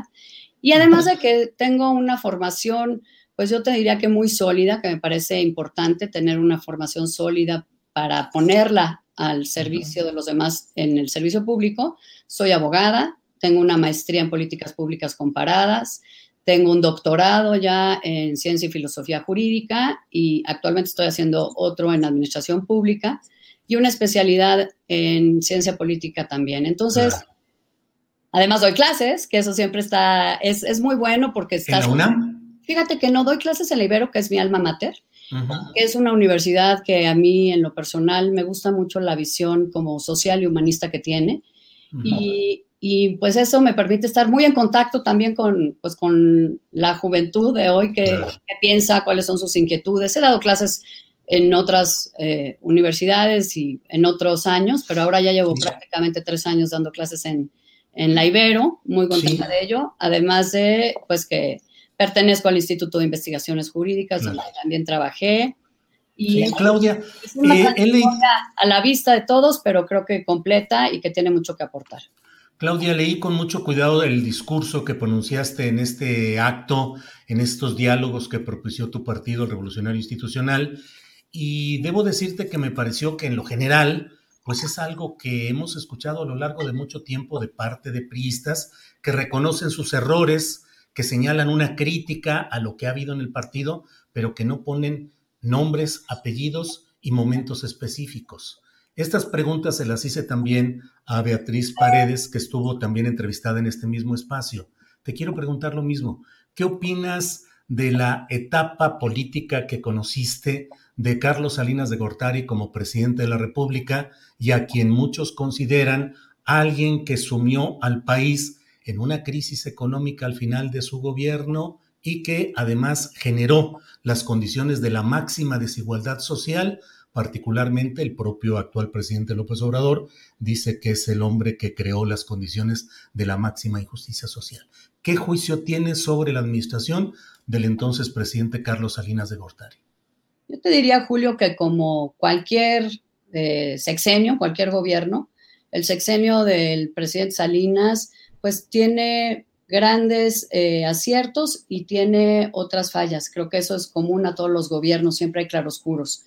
¿Qué creo que fueron aciertos? Me parece que el programa eh, nacional de solidaridad fue eh, un programa que sigue siendo referente, incluso después, pues de alguna manera ha permanecido, aunque claro, cada gobierno le pone su acento personal, pero es realmente la primera vez en que se no solo se, conciben los programas sociales como una manera, por supuesto, de ayudar a la gente eh, más vulnerable, sino de brindar eh, herramientas para su propio desarrollo e involucrar a la gente en la definición de los proyectos y en la ejecución de esos proyectos. Creo que ese es un, acierto, que es un modelo que además, como te digo, pues de alguna manera permanece eh, en, en los programas sociales de, de todos los gobiernos. ¿Y en los errores? Otro, eh, sí, eh, ahora hablamos de eso, pero yo te, te, diría que otro gran acierto y que es importante hoy todavía es eh, la visión de construir el Tratado de Libre Comercio de América del Norte, de vernos como parte de no solo América Latina, sino como parte de una región que por sus complementariedades eh, podría ser la región más competitiva del mundo. El TLC me parece que eh, representa un antes y un después para nuestro país y que hoy, eh, que ha evolucionado al TEMEC, pues sin duda constituye una tabla de salvación para el país y ha generado empleo, inversión, crecimiento, que claro, tiene que ser más incluyente, pero sin duda está ahí sembrado esa, ese inicio de esa apertura. ¿En los errores, Claudia? Pues mira, yo no sé eh, si te diría errores, lo que sí te puedo decir es que es insuficiente. ¿Por qué no podrías decir errores? Porque la verdad no, no soy yo quien pueda juzgar a todos los gobiernos, pero sí te puedo decir. Pero ese en particular tiene relaciones muy específicas contigo, no puedes decir no juzgo al salinismo. No, yo estoy hablando de ese sexenio con la... Pero errores, me, me dijiste, voy a decir aciertos y errores, y lo hiciste ampliamente en cuanto a los aciertos. Te pido que al mismo tiempo lo dediques hablar de los errores. Pues mira, te diría que un, eh, un error, por usar tu palabra, un error del sistema político en ese momento y en su conjunto de los últimos 30 años, pues es que no hemos podido abatir ni la desigualdad ni algunos problemas que hoy se han vuelto estructurales, como es la, eh, pues la falta de seguridad en todas sí, pero eso es muy en lo general, ¿no, Claudia? O sea, específicamente del salinismo, ¿tienes errores que señalar o no? Hey, I'm Ryan Reynolds. At Mint Mobile, we like to do the opposite of what Big Wireless does. They charge you a lot, we charge you a little. So naturally, when they announced they'd be raising their prices due to inflation, we decided to deflate our prices due to not hating you. That's right. We're cutting the price of Mint Unlimited from $30 a month to just $15 a month. Give it a try at mintmobile.com slash switch. $45 upfront for three months plus taxes and fees. Promo for new customers for limited time. Unlimited more than 40 gigabytes per month. Slows. Full terms at mintmobile.com. I'm Sandra, and I'm just the professional your small business was looking for. But you didn't hire me because you didn't use LinkedIn jobs. LinkedIn has professionals you can't find anywhere else, including those who aren't actively looking for a new job but might be open to the perfect role, like me. In a given month, over 70% of LinkedIn users don't visit other leading job sites. So if you're not looking on LinkedIn, you'll miss out on great candidates like Sandra. Start hiring professionals like a professional. Post your free job on linkedin.com slash spoken today. Pues yo no tendría eh, la posibilidad de decirte errores puntuales. Lo que sí es cierto es que eh, fue un gobierno que generó una serie de cambios que también pues generaron eh, que se movieran muchos em, intereses y status quo hasta ese momento. Y para bien y para mal. Para bien y para mal, como siempre sucede cuando las cosas. Pero no me dices nada de mal. Solo me has dicho cosas muy positivas de ese periodo, pero no me has dicho nada. Pues y hay muchos mexicanos que creen que ahí se incubó un terrible error histórico y que hay una condena al salinismo entre la sociedad. Pues mira, es, el error histórico que te refieres es eh, la devaluación que... No, no, error histórico en lo general. Pues la verdad es que ya no era presidente Carlos Salinas de Gortari en ese momento. Pero más que nada, creo que... La violencia política, Claudia. El año de la muerte del gobernador. Para todo el país. Eh, la verdad, y en lo personal, pues es, es obvio que es, es, un año muy eh, duro para mí, para mi, mi, familia, con el asesinato de mi padre. Se había vivido un año ya, mi padre es asesinado en septiembre de 94, pero pues había iniciado el año ya con muchas eh, manifestaciones distintas como el alzamiento zapatista y después pues también el asesinato de Luis Donaldo Colosio. Es un año muy complicado para México, pero para mí en lo personal pues es el año de la muerte de mi padre y en ese sentido pues yo siempre lo tengo como un referente que también cambió mi vida y lo hace todos los días, ¿no? Yo tenía 21 años en ese momento. ¿De pues quién fue la responsabilidad política de ese año tan terrible?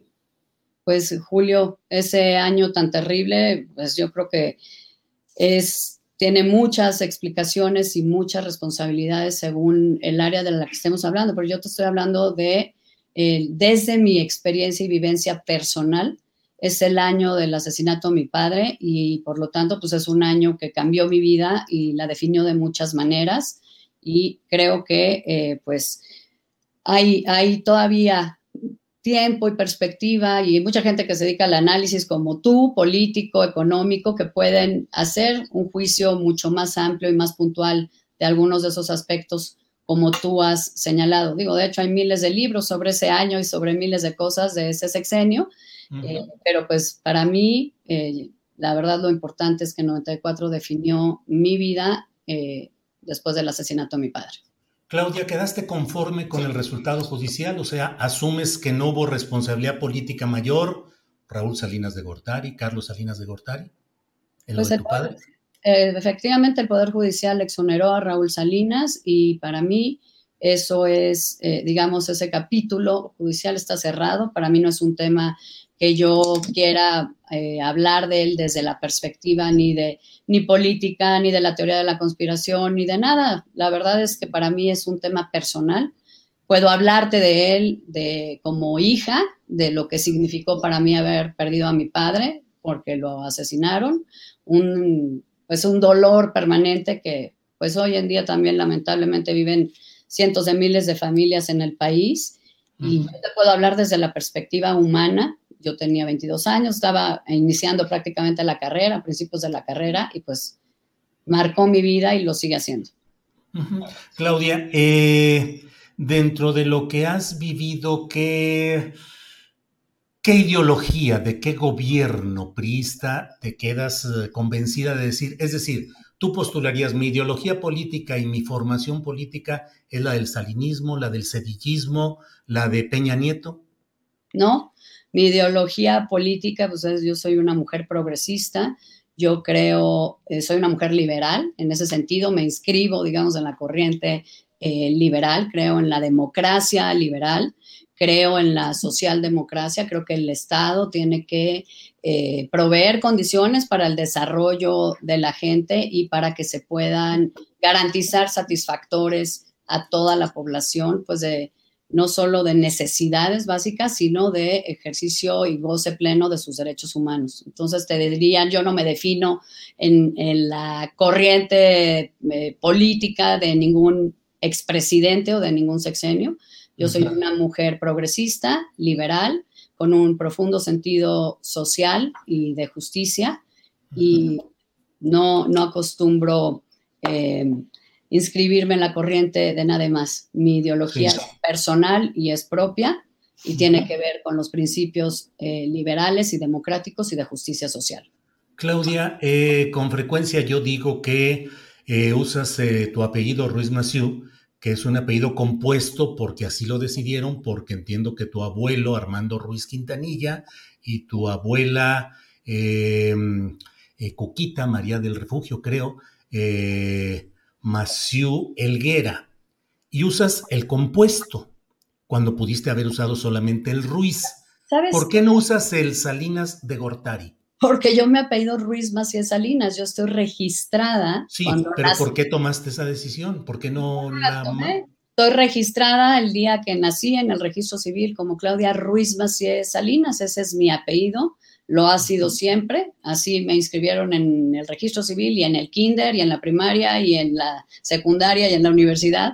Ese es mi apellido, Ruiz Macié Salinas, y no, eso, no uso otro porque ese es mi nombre y con mucho gusto te, puedo enseñar mi acta de, registro civil porque la verdad es que así me pusieron. Y entiendo que es algo raro, pero pues muchas familias juntan eh, los apellidos. Yo no sé por qué tomaron la decisión, no la tomé yo, la tomó, eh, digamos, la generación de mi papá, sus hermanos y mis abuelos y todos nos apellidamos Ruiz Macié y nos apellidamos Salinas porque así se apellida mi abuelo paterno. Materno. Pero no te molesta decir Claudia Ruiz Maciú Salinas de Gortari, ¿no te molesta? Pues es que no es mi apellido, Salinas de Gortari no es un apellido compuesto, ese es el apellido de mi madre. Ruiz. Ruiz Maciú sí es un apellido que eh, tengo porque así estoy registrada. Sí, pero no es compuesto de origen.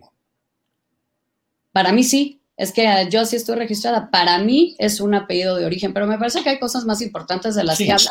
Adelante, adelante. yo me llamo Ruiz Macías Salinas y eh, son mis apellidos, son mis familias. No lo niego, no lo oculto, no debería hacerlo, por supuesto. Eh, simplemente te explico. Estoy registrada Ruiz Macié desde 1972 que nací, tengo 50 años, siendo Claudia Ruiz Macías Salinas. Salina, eh, Claudia, en tu entrevista, en tu comparecencia, en tu discurso en este acto priista, al final dijiste, estoy lista, no tengo miedo. ¿No tener miedo a qué? ¿A repetición de escenarios violentos en la política? Pues mira, yo me refería a no tener miedo a, a decir con toda claridad que tienes una aspiración, a buscar encabezar un proyecto amplio y plural e incluyente, no solo priista en ese sentido, por eso te lo, te lo comentaba al, inicio de esta charla.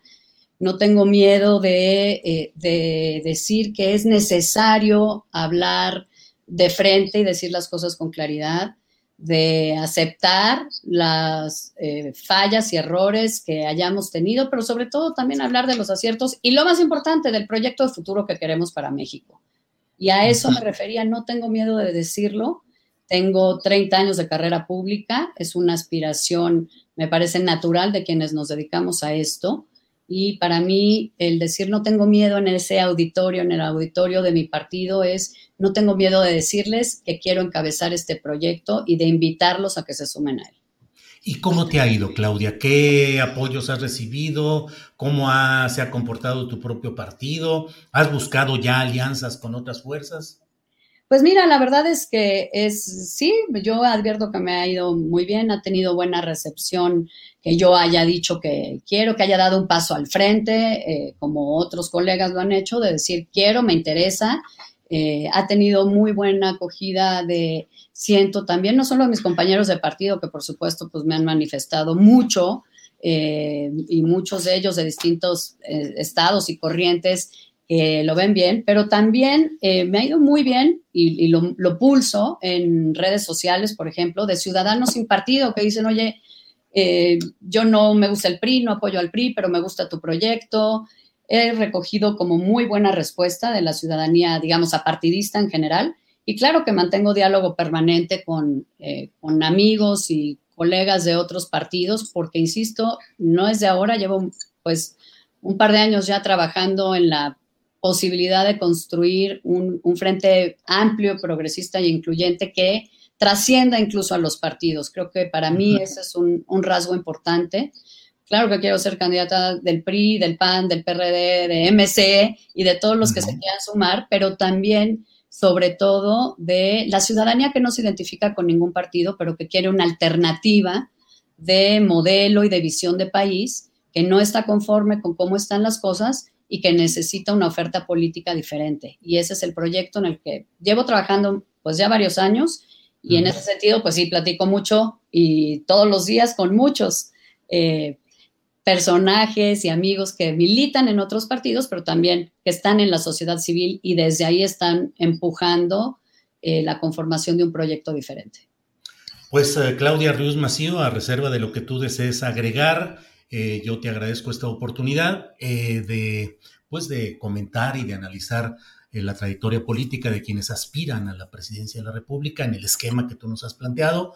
Cierro nada más preguntándote, resulta muy difícil con experiencias como la de Alejandro Moreno Cárdenas, todo lo que se ha ido ventilando en ocasiones anteriores, la historia del prismo. Resulta muy difícil hablar con la gente y decirle, yo soy del PRI y te pido que votes por un proyecto, así sea un proyecto conjunto, pero un proyecto del PRI. ¿Resulta difícil?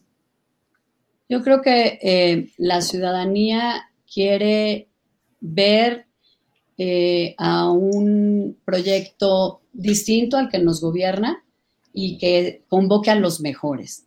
Un proyecto en donde se pueda sumar, no importa dónde milites, la gente que quiere un cambio en el país y que esté por encima de personalidades o de intereses personales. Por eso yo hablo de una gran alianza, no solo de partidos, sino con la sociedad. Y en ese sentido, pues la trayectoria de cada persona, mujer, hombre, que esté en ese proyecto, es lo que la ciudadanía debe ver y, debe sentirse que le da confianza. Yo por eso hablo de que mi trayectoria pública, pues ahí está a la vista, mis resultados en las responsabilidades que he tenido como secretaria de Estado, como canciller, como legisladora, están a la vista de todos. Y sobre todo una cosa bien importante, Julio, eh, yo creo que los mexicanos lo que quieren ver también de los políticos, cuando menos de los políticos de oposición, es toma de posiciones claras y firmes y que las puedas defender, argumentar y que seas congruente siempre entre lo que ofertas, lo que dices y lo que haces. Yo así he desarrollado mi vida profesional. Hoy como senadora, pues así argumento mis votos y lo hago siempre pues con mucha firmeza, claridad y congruencia, porque son los valores que aprendí eh, que debe tener una persona y más un político, y lo aprendí de mi padre. Y me parece que los mexicanos eso lo valoran y sobre todo que la mayoría de los mexicanos están cansados de un México dividido y confrontado y enojado y quieren ver que somos capaces de unirnos y de tender puentes y pues toda mi vida yo me he dedicado a hacer eso, a tender puentes y a construir con los demás. Claudia, bueno, cierro esta plática, ya no te quito más tiempo, pero pues sí, lo que te pregunté en esa toma de posiciones es concretamente si da vergüenza decir que es del PRI. Digo, eh, disculpa que lo diga tan claro, pero respondiste otra cosa. Da vergüenza ir con, el, con la ciudadanía y decirle, soy del PRI y te invito a que votes por un proyecto del PRI.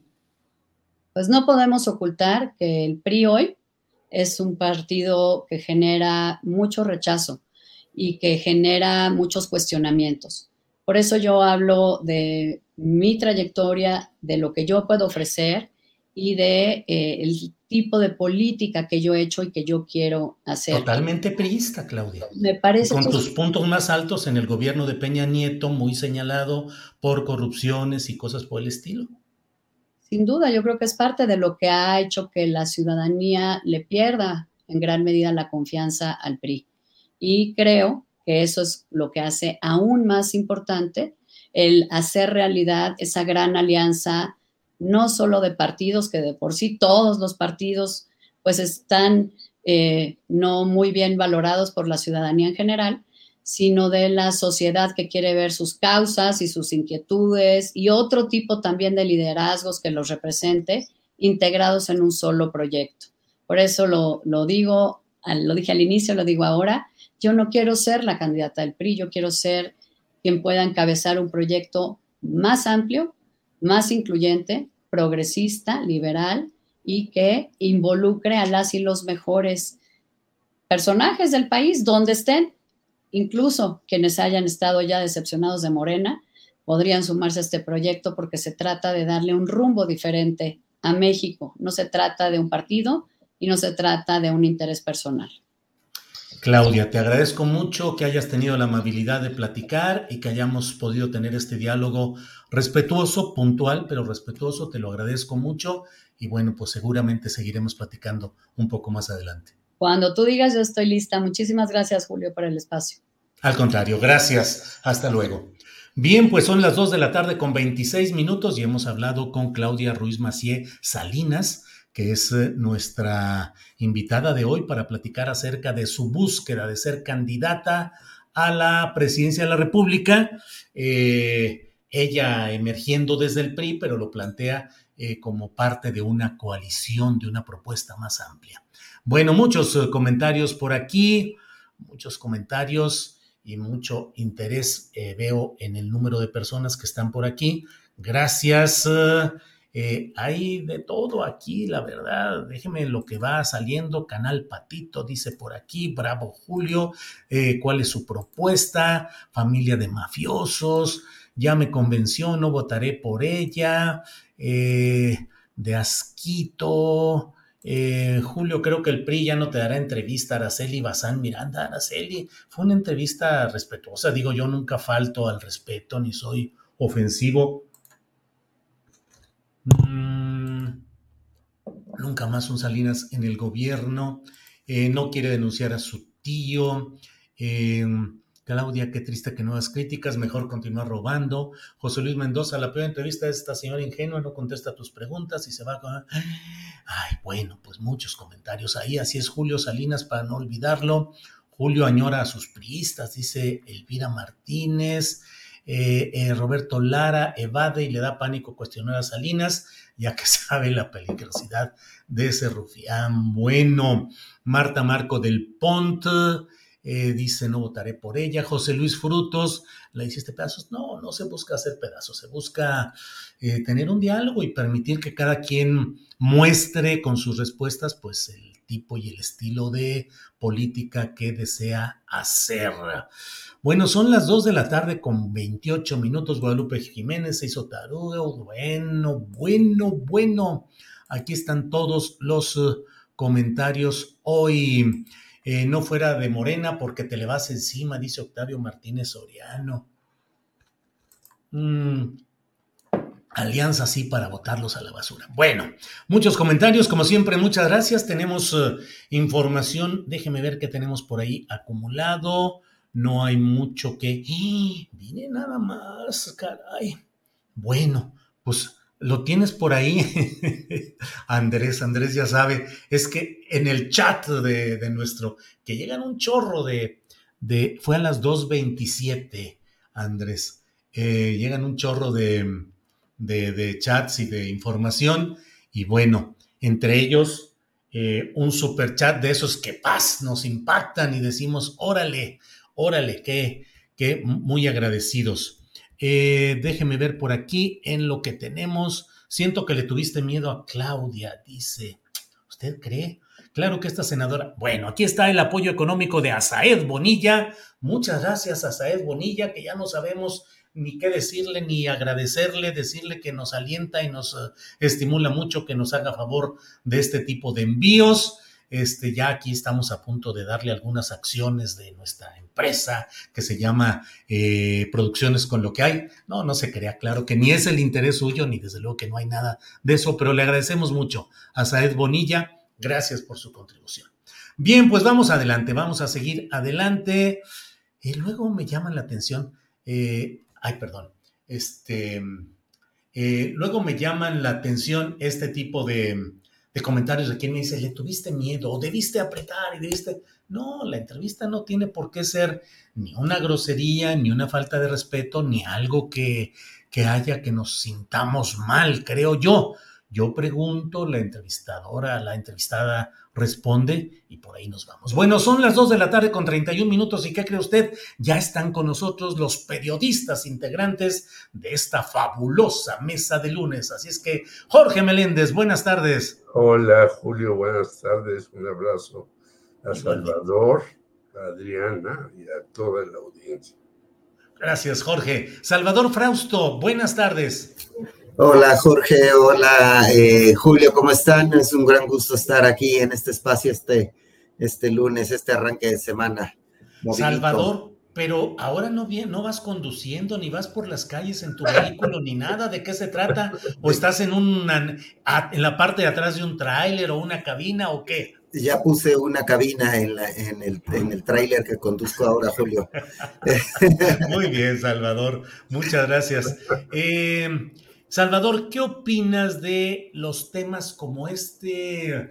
esta alocución que tuvo el secretario de Gobernación Adán Augusto López Hernández en Pachuca Hidalgo, en esta gira que está realizando para convencer a los congresos estatales de que voten a favor de la continuidad de la Guardia, de, de las Fuerzas Armadas en la Guardia Nacional, que no tiene ningún sentido, porque los Morena tiene el control de más de la mitad de los congresos de tal manera que no habría ninguna necesidad de andarlos convenciendo. Pero bueno, en una de esas intervenciones, Adán Augusto habló de lo que jurídicamente es cierto. Los militares pueden aspirar a la presidencia de la República cumpliendo con ciertos requisitos. Absolutamente cierto, así lo establece la Constitución, pero políticamente, ah, hijo, así como van las cosas, quienes acusan o acusamos de militarización y ahora mencionar esa posibilidad, ¿qué te ha parecido, Salvador?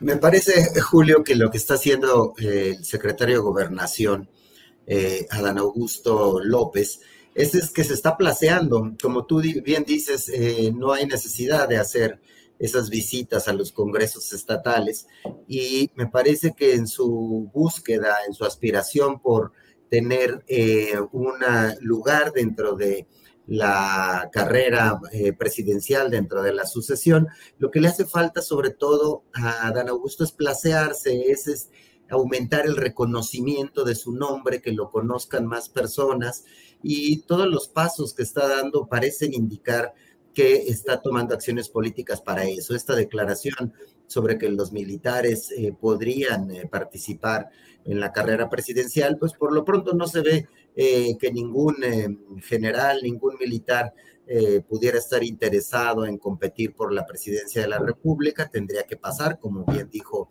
Adán Augusto, por las aduanas electorales, ganar la encuesta de Morena si fuera el caso, placearse, ser conocido. Si ahorita hacemos una encuesta y le preguntamos a la gente, a qué militares conocen, pues no hay eh, realmente un conocimiento profundo sobre quiénes son eh, los personajes eh, relevantes, importantes dentro del ejército. Si revisamos en cambio las declaraciones de Adán Augusto, vemos que pues se ha confrontado con gobernadores, ha estado en el debate abierto, ha estado hablando de Alito, ha estado en los espacios sonoros, en las primeras planas de los medios de, comunicación, de la radio, de la televisión, se está dando a conocer. Me parece que es una estrategia para aumentar su reconocimiento de, nombre, para colocarse eh, como un aspirante con posibilidades, ya que actualmente pues solo tienen posibilidades de acuerdo a las encuestas y ese va a ser el método para elegir el candidato de Morena, pues los eh, que tienen posibilidades de ganar esa encuesta son por un lado Claudia Sheinbaum y por el otro lado Marcelo Ebrard, eh, la hijada y el carnal. Eh, es ahí la decisión que van a tomar los morenistas, si quieren a la hijada del presidente o al carnal del, del presidente. ahí está la discusión. La jugada en medio, eh, pues está ahí por tener más fuerza dentro de, de, de, Morena, estaría entre Monreal y Adán Augusto, que tienen que elevar sus bonos para tener algo de participación en el juego de la sucesión del 2024. Y Adán, pues se ha visto bien, se ha visto creo que simpático, le ha caído bien a la, a la gente, se ha avanzado en sus números de aceptación y de reconocimiento.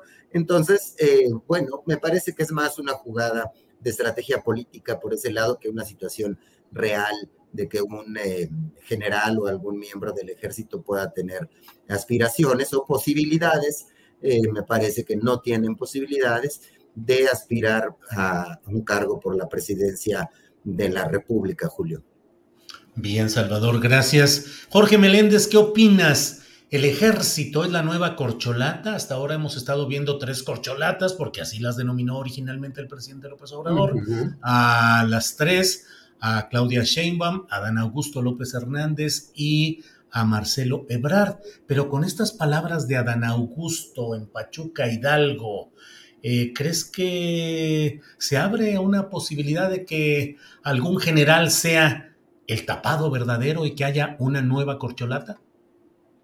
Pues yo no lo veo. Yo creo que es, como dice bien Salvador, una cosa de este señor que de repente da algunas notas este, en contra de los adversarios de la 4T, a mí me parecen poco afortunadas, incluida esta. En efecto, el artículo 82 dice que seis meses antes un militar puede dejar el cargo y lanzarse como este candidato a la presidencia. Yo no veo quién pueda hacer esto, ni siquiera veo que alguien esté en el radar de que quiera lanzarse para ese asunto. Incluso recordemos que al principio del sexenio sí salieron algunos militares a lanzarse en contra del observador, ahora están calladitos, y los que están con él, pues también estuvieron calladitos en la comparecencia de Rosa Isela Rodríguez, ¿no? Entonces yo creo que Adán Augusto a lo mejor quiere sentirse muy apoyado por el ejército, por las Fuerzas Armadas, que le den ahí alguna eh, amplitud a sus declaraciones, pero yo creo que está equivocando las cosas. Él empezó siendo un buen interlocutor del gobierno de López Obrador, ahora es un eh, hombre que se lanza contra los que considera adversarios o enemigos del López Obrador y se saca de la manga esta cuestión. Pues me parece que el que está detrás de él diciéndole qué debe de hacer, hace las cosas muy mal. Fíjate tú que los que sí están metidos cada vez más, como dice Salvador, son la señora Claudia Sheinbaum y el señor Marcelo Ebrard, que están en TikTok imparables, ¿no? Y que es la red que ahora tiene mayor importancia para situarse como muy popular dentro de los jóvenes, sobre todo. Hace rato que escuchaba a la señora Claudia Ruiz Macié, dice, pues así me pusieron mis padres y ni modo. Bueno, puede ser, pero yo no la veo a ella tampoco metida en TikTok. Y si ella le, les habla solamente a los políticos, a los grillos, además, pues no está cumpliendo su labor. El señor Adán Augusto tampoco.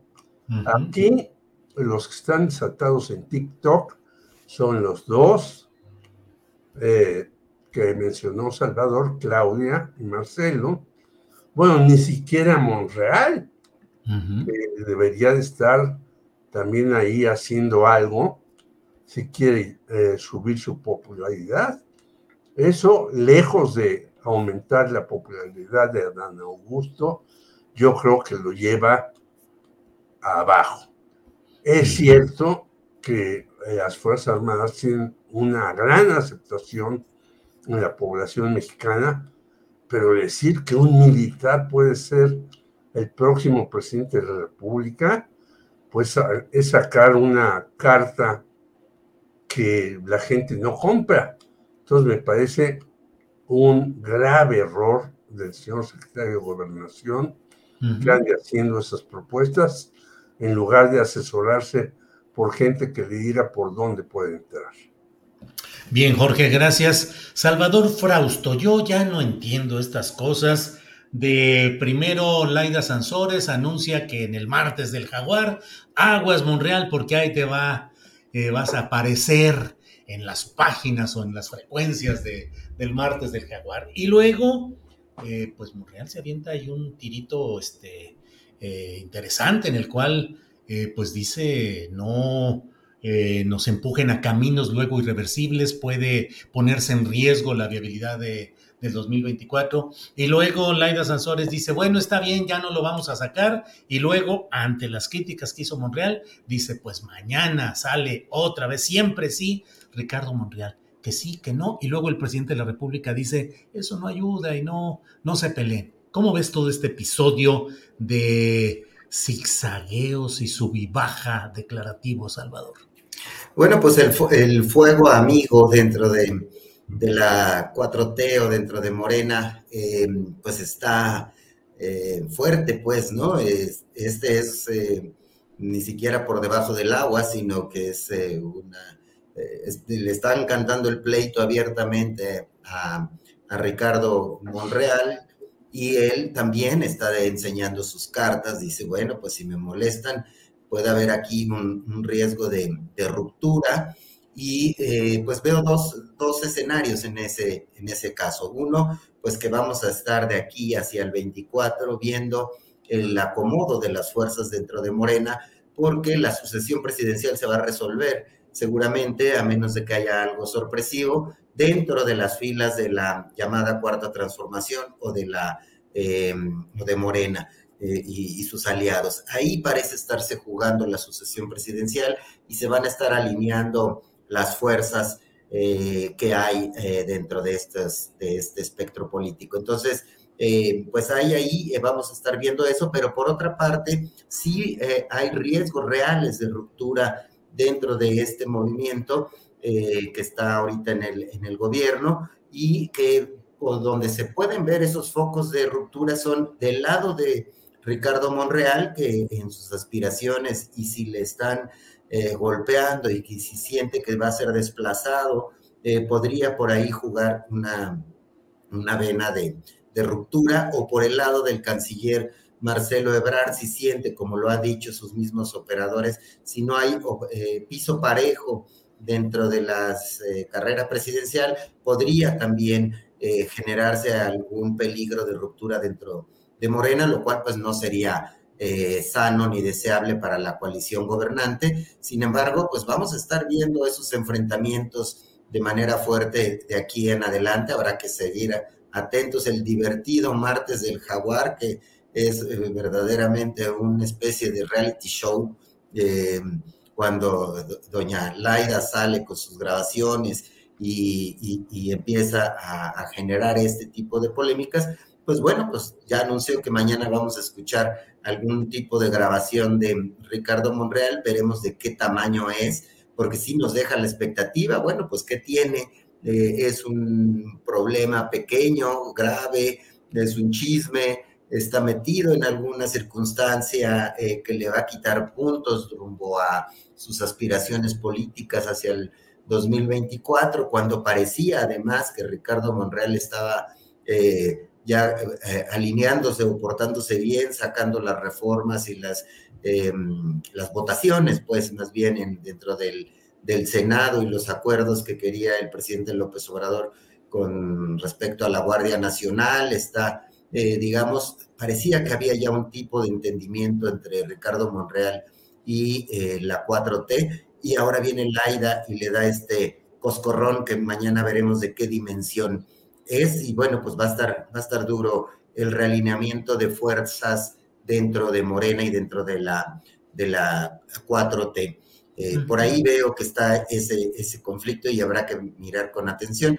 No creo que sea algo así como que muy grave, no se va a aventar la idea eh, tan fuerte, me parecería, pero eh, pues todo, todo, puede, todo puede pasar con las grabaciones que escucharemos mañana con mucha atención. Julio. Bien, Salvador. Jorge, ¿qué opinas de este eh, zipizape aquí entre Laida y Monreal y en lo general, pues de los pleitos internos de Morena, que mucha gente dice se van a dar hasta con la cubeta conforme avance el tiempo? ¿Qué opinas, Jorge? primero que sí, se van a dar hasta con la cubeta, pues este asunto es vital para los que están metidos en, este, en esta sucesión de parte de Morena, que obviamente este, hasta el momento tiene ganadas, ¿no? Hoy el señor Buendía, hablando del PRI, dice, no, hombre, pues va para abajo y si pierde el Estado de México, en donde ya hubo un acuerdo para cerrar filas a favor de Delfina, tanto de los que están allá como de todos los de Morena, ¿no? Es decir, Horacio Duarte renunció a aduanas justamente para ser el operador, creo yo, del asunto de Delfina. Y bueno, Alejandra del Moral ya la destapó, eh, el señor del Mazo, pero bueno, ¿qué va a ser el PAN? Aunque Enrique Vargas dijo, bueno, yo sí voy con Alejandra del Moral, pues nuevamente Marco Cortés va a quedar como un bocón, porque él decía que Enrique Vargas solo podía ganar el Estado de México. Y ahora ya echó para atrás Enrique Vargas, bueno, si pierden el Estado de México, pues ya, bye bye, señores del PRI, a pesar de que Claudia Ruiz Mació diga que va a ser una alianza. Segundo lugar, yo creo que esta señora Laida ya había dicho que ella va con Claudia, ahora le quiere meter un golpe a Monreal cuando está por llegar la reforma, una reforma que le interesa también sobremanera a López Obrador, que es la reforma política. Entonces, le mete un golpe, pues va a enturbiar más la situación ahí. Pero este es el clásico eh, momento en que todo el mundo quiere quedar bien con el que él considera o ella considera que va a ser el buen. Entonces le meto un golpazo al señor Monreal y quedo bien con Claudia y voy adelante. Pues así es esta lucha política despiadada por los puestos importantes y Laida, pues tampoco es una persona que tenga un tacto político muy fino. Claro, tiene una serie de, de grabaciones. Por ahí me dijeron que allá en Zacatecas hay un problema muy serio del hijo de David Monreal, eh, un problema de en donde está metido el hijo de David Monreal en una situación gravísima, que yo no le puedo decir porque no la tengo comprobada. Pero ¿será esto lo que sacará la señora Laida? No lo sé. O será simplemente alguna tontería más de las muchas que salen. Pero me parece un error decir de parte de Laida, le voy a dar su llegue a Monreal, luego siempre no, luego siempre sí. ¿De qué se trata esto? Parece un juego de niños eh, que no han estado en la política, sino de niños que están eh, haciendo las cosas según les venga en gana. Creo que esto muestra una clase política mexicana bastante ñoña y bastante infantiloide. Bien, gracias Jorge Meléndez. Salvador Frausto, pues parece que ha llegado el tiempo político de ir procesando el tema polémico de la reforma electoral. Ya el propio Ignacio Mier, coordinador de los diputados de Morena, ha dicho que pues van a avanzar. Eh, hoy se ha dado a conocer una resolución de un, del Consejo de Europa que critica la propuesta de reforma electoral en México y dice que no ofrece garantías luego de que le fue presentada la propuesta mexicana para que diera su opinión. Eh, la Comisión de Venecia, un órgano consultivo del Consejo de Europa, dio su opinión y dijo que modificar un sistema que funciona bien en general y que goza de la confianza de las diferentes partes después de varios ciclos electorales y de años de evolución democrática, hace correr de forma inevitable el riesgo de que esa confianza se tambalee. ¿Qué opinas, Salvador, de este proceso que ya viene corriendo a toda velocidad?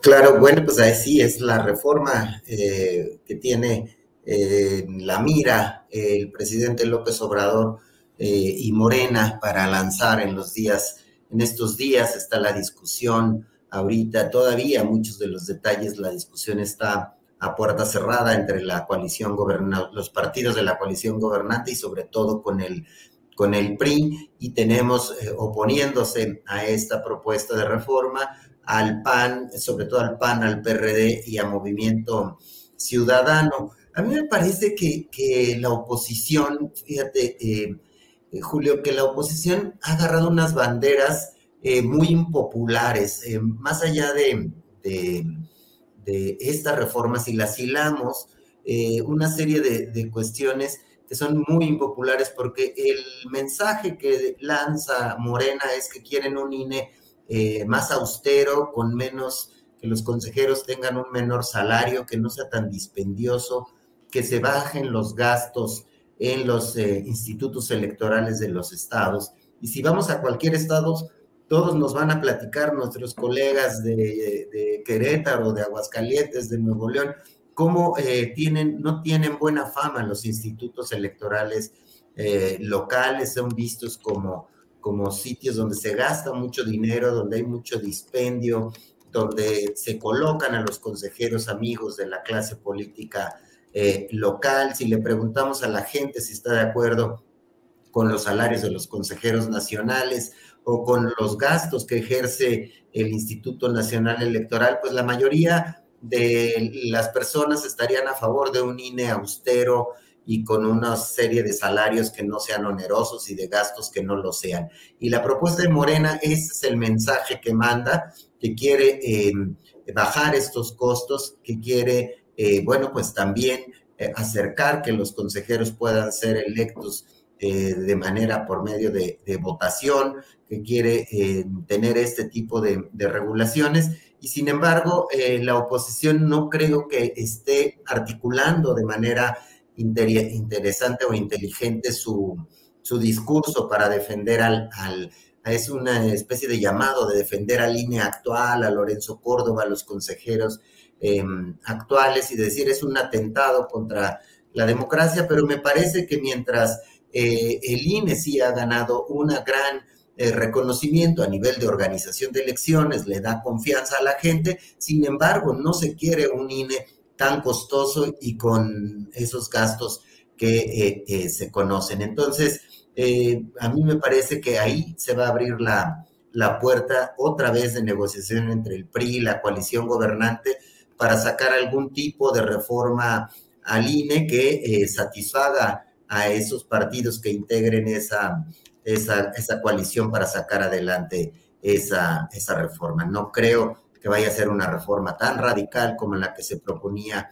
en un inicio, digamos, de, cortar antes de tiempo del plazo legal a Lorenzo Córdoba o a, otros consejeros, sino más bien es eh, una reforma que va a intentar hacer de un INE una circunstancia más austera y con mayores controles en los, en los gastos y con una reducción importante a los institutos electorales eh, locales. Y eh, pues esa, esa, circunstancia estará eh, a discusión en el Congreso y por lo que hemos visto de cierta ala del PRI, me parece que va a caminar por ese lado, pero pues vamos a tener muchos sobresaltos en esta, en esta discusión que va a haber en, en la zona legislativa, Julio. Bien, Salvador. Jorge Meléndez, ¿qué opinas de este tema de la reforma electoral? Hay quienes dicen es que el gobierno del presidente López Obrador quiere eh, demoler al INE para tener entonces el control electoral para 2024. Y hay quienes dicen son está la acumulación de malas prácticas en el INE, eh, cuotas, injerencia de partidos, bla, bla, el excesivo gasto que es necesario reformarlo. ¿Qué opinas de que ya empieza el proceso legislativo para tratar esta batalla electoral profunda, Jorge. bueno, pues ya empezó y ahí hay que ver cómo va a estar el PRI. A lo mejor Alito también apoya esta, porque en efecto, en el INE se gasta exorbitantemente y se viaja como si fuera uno un turista de primera clase a los países más extraños en donde hay elecciones y demás. Es decir, el INE, en efecto, la gente lo ve bien en una parte, pero como dijo Salvador, en otra es totalmente impresentable. ¿Cuántos asesores tiene el señor presidente del INE? Híjole, decenas. ¿Cuánto ganan estos señores? Muchísimo dinero, más que muchos profesores de tiempo completo de la UNAM, etc. Por lo tanto, yo creo que sí va a venir una modificación ahí. En otras cuestiones, a lo mejor no es tan necesario, pero lo que decía Salvador de las OPLES, o sea, las organizaciones que están en los estados, pues también se gasta mucho dinero y no sirven para maldita la cosa. Por lo tanto, yo creo que sí va a venir una reforma en eso. Creo que ya más o menos está aceitada con el PRI de Alito y Moreira. Y entonces va a venir una molestia de muchos señores que han manejado el INE desde hace muchos años. Ahí vi, por cierto, una declaración de Leonardo Valdés Zurita, que tú le ponías basurita, que hmm. de verdad es impresentable el cuate, ¿no? Y también de otros expresidentes de ahí que puso el Bester Gordillo y demás, el Luis Carlos Ugalde y demás. Bueno, si esos señores siguen diciendo que el INE es buenísimo, pues le están haciendo un daño a Lorenzo Córdoba, a Ciro Muyarayama y a todos los demás. Por lo tanto, yo creo que sí va a venir una modificación en muchas cosas, muchos consejeros, muchos organismos, mucho dinero y, bueno, los resultados a fin de cuentas siguen siendo difíciles de, aceptar en muchos otros lugares. Por lo tanto, yo creo que sí va a venir esa reforma y por eso hablaba que caso tiene que la señora Laida se lance ahora contra Monreal si esa reforma se tiene que llevar a cabo a la Cámara de Diputados, a los senadores y salir adelante. Entonces es meter el pie antes de que sea necesario. Por lo tanto, yo creo que hay que reformar eso por los gastos que representa, que pueden ser usados para otros fines que sean más altruistas que estos señores que ganan cientos de miles de pesos, tienen decenas de funcionarios, camionetas y demás. Yo creo que eso en un país como México, digan lo que digan, los europeos. Bueno, pues si ellos pueden decir, ay, ¿cómo van a quitarle al INE ese tipo de cuestiones? Sí, pero los señores también europeos ya están aquí hasta muy nerviosos por las reformas energéticas que tienen que hacer en sus países, dado que la situación la tienen muy compleja. Bien, Jorge, gracias. Salvador, pues hemos llegado al final de esta mesa de periodismo de los lunes. ¿Algún tema rápido que quieras tocar en el par de minutitos que todavía nos quedaría, Salvador? ¿Algún tema en especial? Bueno, eh, Julio, pues el tema de, vamos a estar publicando en, en Milenio el asunto del fentanilo, que es un problema muy, muy grave. Hemos estado siguiendo ese, ese asunto en Estados Unidos, ya es una crisis tremenda en que eh, fallecen muchas eh, personas, pero sobre todo pues niños y adolescentes, y el tema que dimos a conocer hace algunos días de que están mezclando fentanilo con otro tipo de drogas para causar más adicción, pero de verdad es que si no em, nos preparamos a nivel de autoridades de salud, en las escuelas, en los centros de atención, para las personas con adicciones. este va a ser un problema de salud muy importante está ya dañando, está dañando, está alcanzando a México y vamos a traer esta semana una serie de reportajes en Milenio sobre, sobre este grave, grave asunto que en Estados Unidos ya es una crisis sanitaria muy, muy grave. Y pues, Bien. Pues gracias por la, por la participación. Saludos a ambos, Julio y Jorge. Igualmente, Salvador. Jorge, pues algún... Sí, mira, una cosa, un comercial. Sí, le cambiamos, le cambiamos la hora del amigo a voces libres por varios problemas que tuvimos ahí. Pero hoy vamos a entrevistar a Adriana Urrea de Notimex.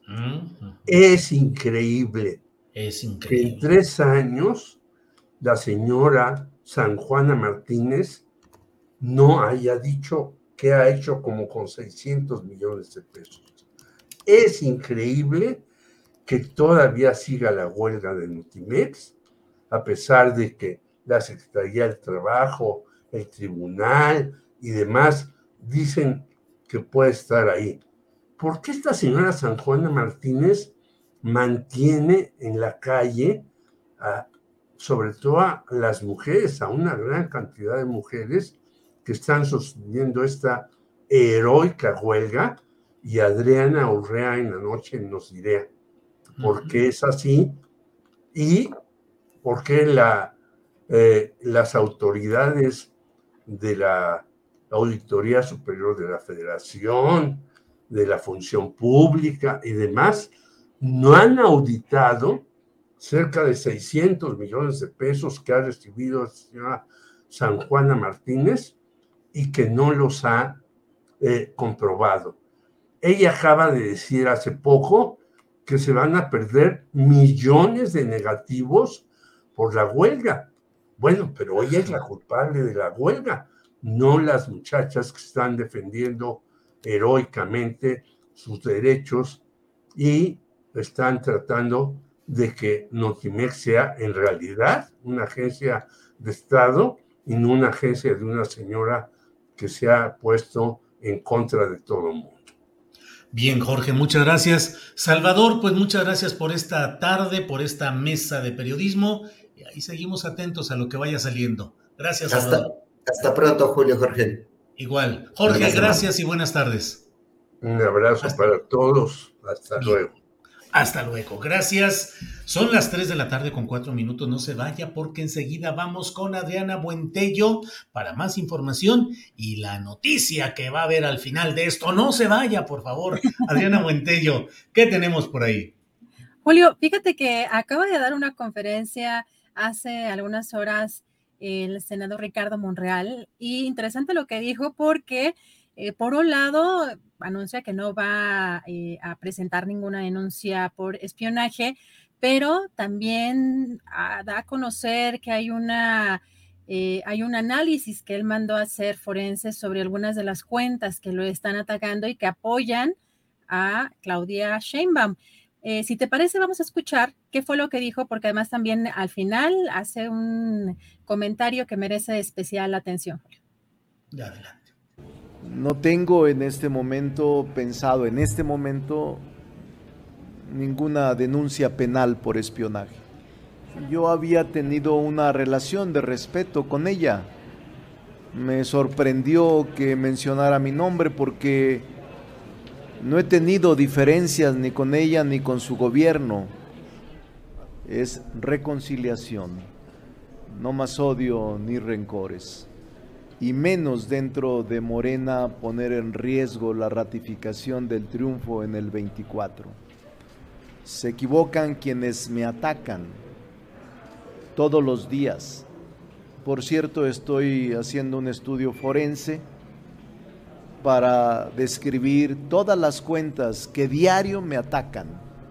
Al mismo tiempo que alaban a otra candidata, al mismo tiempo me atacan. Son cientos diarias. Lucharé con una actitud digna y si las reglas son claras y si no ah, recibo la mayoría de opiniones en mi favor, aceptaré que no soy el que más eh, prefiere la gente.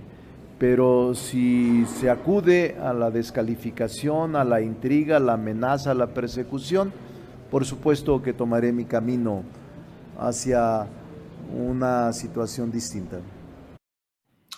Pues qué complicado todo el escenario, porque efectivamente pues hay un golpeteo muy fuerte, digo, golpeteo eh, organizado o natural, pues no lo sabemos todavía en qué proporción, pero bueno, pues están duros los trancazos adentro, Adriana, eso sí que ni qué.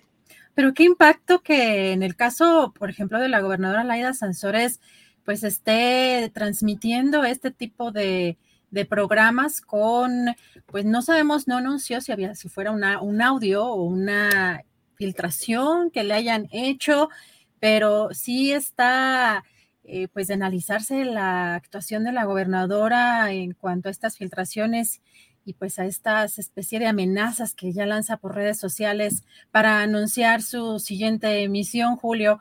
Y fíjate que hoy también llama la atención lo que el presidente eh, respondió cuando le preguntan en qué espectro, eh, en qué parte del espectro político se encuentra. Si te parece, vamos a escuchar porque me, quedé reflexionando, la verdad es que me quedé más perdida que como estaba porque no se quiso pronunciar eh, pues de izquierda, pero vamos a escuchar qué fue lo que, lo que dijo el presidente.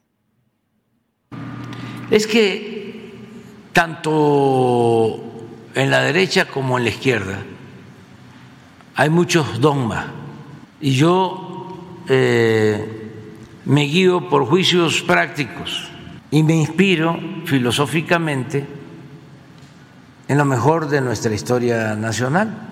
Mis maestros pues son Hidalgo, Morelos, Juárez, Madero, Villa, Zapata, el general Lázaro Cárdenas. Y la desigualdad en México es fundamentalmente fruto de la monstruosa desigualdad que ha existido por la corrupción imperante. Lo tercero, que yo no comparto con el pensamiento tradicional de izquierda, dejarle el tema de la familia a la derecha. ¿Por qué? Menos en un país como el nuestro, donde la familia es la institución de seguridad social más importante. Ah, porque teóricamente la izquierda tiene que ocuparse de lo colectivo, de lo social, de lo comunitario, no la familia. No estoy de acuerdo con eso. Nuestro movimiento en México surge de la familia. La familia en su concepción amplia, moderna, pues mira lo que son las cosas, realmente abre un debate interesante el presidente López Obrador, porque efectivamente eh, ese punto en el cual él ha insistido y ha sido su propuesta política de siempre, el hecho de que la corrupción es lo que causa pues una parte sustancial de los problemas del país y que solucionando el problema de la corrupción se solucionan buena parte de esos problemas, pues la verdad es que no corresponde a un pensamiento de izquierda. La izquierda considera que hay una estructura socioeconómica que debe combatirse de origen y que es la que permite que haya una apropiación de la riqueza colectiva por parte de ciertas manos o capitales privados que son los que se aprovechan de todo ello. Eso genera una situación de injusticia, de deterioro de las relaciones sociales, de deshumanización, de la cual forma parte el tema específico de la corrupción, en este caso corrupción gubernamental o corrupción social, pero la corrupción desde esa óptica de izquierda tradicional, pues es una corrupción que es una expresión o consecuencia, no es una causa. Y pues la verdad es que mientras se luche solamente por erradicar la corrupción, pues se queda en un nivel o en un eh, estadio, en un estadio menor respecto a la lucha de una auténtica izquierda. Entonces, y lo de la familia, híjole, pues ahí sí es una discusión profunda porque no es que la izquierda no valore o no entienda eh, lo que es la familia. El propio Frederick Engels tuvo un libro que se llama La familia, la propiedad privada y el Estado. Pero aquí el punto está en que la familia no debe abordarse desde un criterio conservador, sino de un criterio de integración social y que ahí hay expresiones en las cuales sí se define un pensamiento conservador o un pensamiento progresista. En fin, hay mucho tema por ahí, Adriana. Julio, es que fue un segmento muy largo, bueno, bastante amplio, donde justamente no quiere o rechaza el eh, culpabilizar al poder económico eh, per se. Y incluso va más allá, Julio, porque vamos a ver este segmento. Dice que en el caso del neoliberalismo, pues no está tan mal. Vamos a escuchar qué fue lo que, lo que dijo. Así, ya estoy convertido en un neoliberal y no les gusta. ¿Qué no es el libre comercio? ¿La libre competencia? Es que no todo lo de la política neoliberal es malo si se aplicara adecuadamente.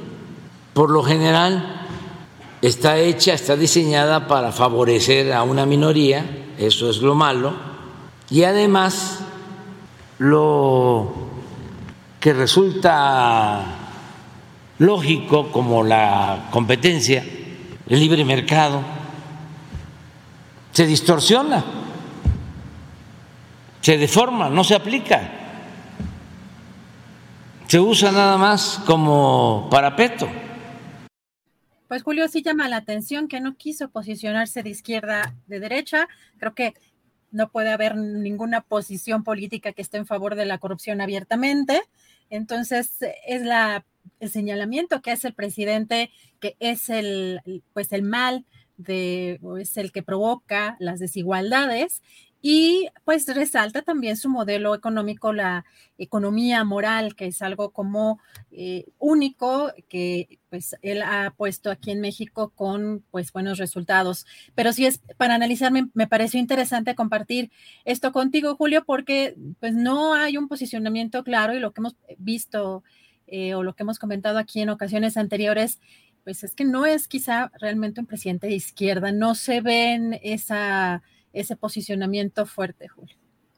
Y fíjate lo que son las cosas, porque en el fondo el tema que ha dado motivo a esta ironía del presidente López Obrador, decir, pues ya soy neoliberal y ni así les gusta, que es una forma irónica, pues, y de decir, pues ahí está el libre mercado y ahí está la, la liberación de permiso y demás, es por un tema muy delicado, que es el de la importación de alimentos sin el control del Estado mexicano, abatiendo todos los mecanismos de supervisión eh, médica y sanitaria que deberían ser obligados. Ese es el punto, ese es el punto. Y entonces el presidente, pues muy hábilmente, dice, pues ahí está, me estoy portando como neoliberal, los estoy dejando que sea el libre mercado. No, es que en esos temas el gran riesgo es que, como ha sucedido en tantos temas de corrupción, haya empresarios que nos traigan cualquier comida barata, chafa, echada a perder, intoxicada, patogénica y que pues es más barata, la metemos sin ningún control de nada y pues ahí coman ya y dentro de algunos años a ver qué sucede con contaminaciones, con cánceres, con problemas de salud. Confiar solo a los empresarios y decirles, sírvanse ustedes con la cuchara grande, lo que quieran es ustedes, porque ya eh, no les tenemos eh, restricciones ni supervisión porque estamos en el libre mercado neoliberal, me parece que no es algo muy, muy defendible. En fin, Adrián. Julio, pues analizar estas declaraciones que quizá explican, eh, hoy empecé a entender quizá muchas de las cosas en lo económico, pero también en lo político, que no ha querido tener posicionamientos fuertes o claros en los temas que también marcan la agenda de las izquierdas, ¿no? Como el tema de las drogas, como el tema del aborto, en, fin, bueno, hay, hay muchos temas también, por supuesto, el tema, el tema feminista. Pero Julio, esto es algo de lo, de lo, más, de lo más relevante hoy. Bueno, pues son las 3 de la tarde con 15 minutos, 15, 15. Y ya, dinos, Adriana, ¿qué va a pasar? Tú, francamente, aquí este, nos tienes aquí con, con, con la vida periodística en un hilo. ¿Qué viene o qué onda? Me voy a jugar unos días, nada más voy a, cruzar, voy a cruzar el charco unos días. Ahora sí es la, la tucita turista. Órale, órale, qué bueno, qué bueno, Adriana, qué bueno que descanses, qué bueno que veas eh, otras realidades, que tengas todas estas experiencias, que sea muy positivo y muy agradable el, eh, el, brincar el charco y el ver lo que sucede de aquel lado. Y qué bueno que tengas eh, un descansito que hace falta, Adrián. Gracias, Julio. Pues los voy a extrañar mucho. pero sí a distraerme un poquito, sobre todo de, de, estos golpes políticos que de pronto también le llegan a uno, que no, ya lo meten a uno en, una, en un bando o en otro, Así que pues sí vale también la pena desintoxicarse un poquito de la, de la violencia que se vive en las redes y eh, pues me va a costar un poco de trabajo, también el, de pronto la ansiedad de ver qué está, qué está pasando, ¿no? El instinto periodístico, pero sí voy a estar unos días y pues ya regresamos acá, pero pues también para que también tú te vayas de vacaciones, porque también el jefe ya necesita descanso. Bueno, pues ahí nos vamos turnando. Oye, aquí dice eh, creo que Marco Antonio Cruz dice, ahí el Alvin se encarga del changarro. O sea, el Alvin se va a encargar ahí del changarro. No creo, es medio flojo.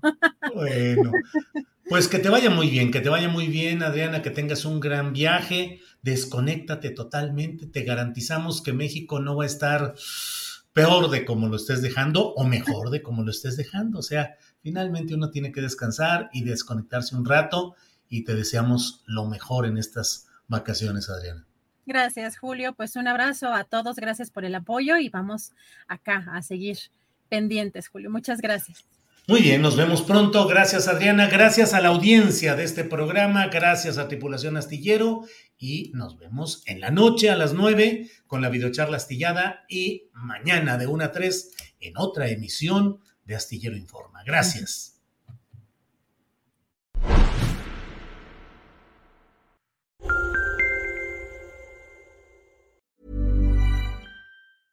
Nada une más a la familia que los deliciosos huevos de Eggland's Best. Nos encanta su sabor, siempre delicioso y fresco de granja, además de la mejor nutrición, como 6 veces más vitamina D, 10 veces más vitamina E y 25% menos de grasa saturada que los huevos regulares. Con Eggland's Best puedes estar segura de que estás obteniendo lo mejor. Eggland's Best, mejor sabor, mejor nutrición mejores huevos. Visita eclanspest.com para más información. ACAST powers the world's best podcasts.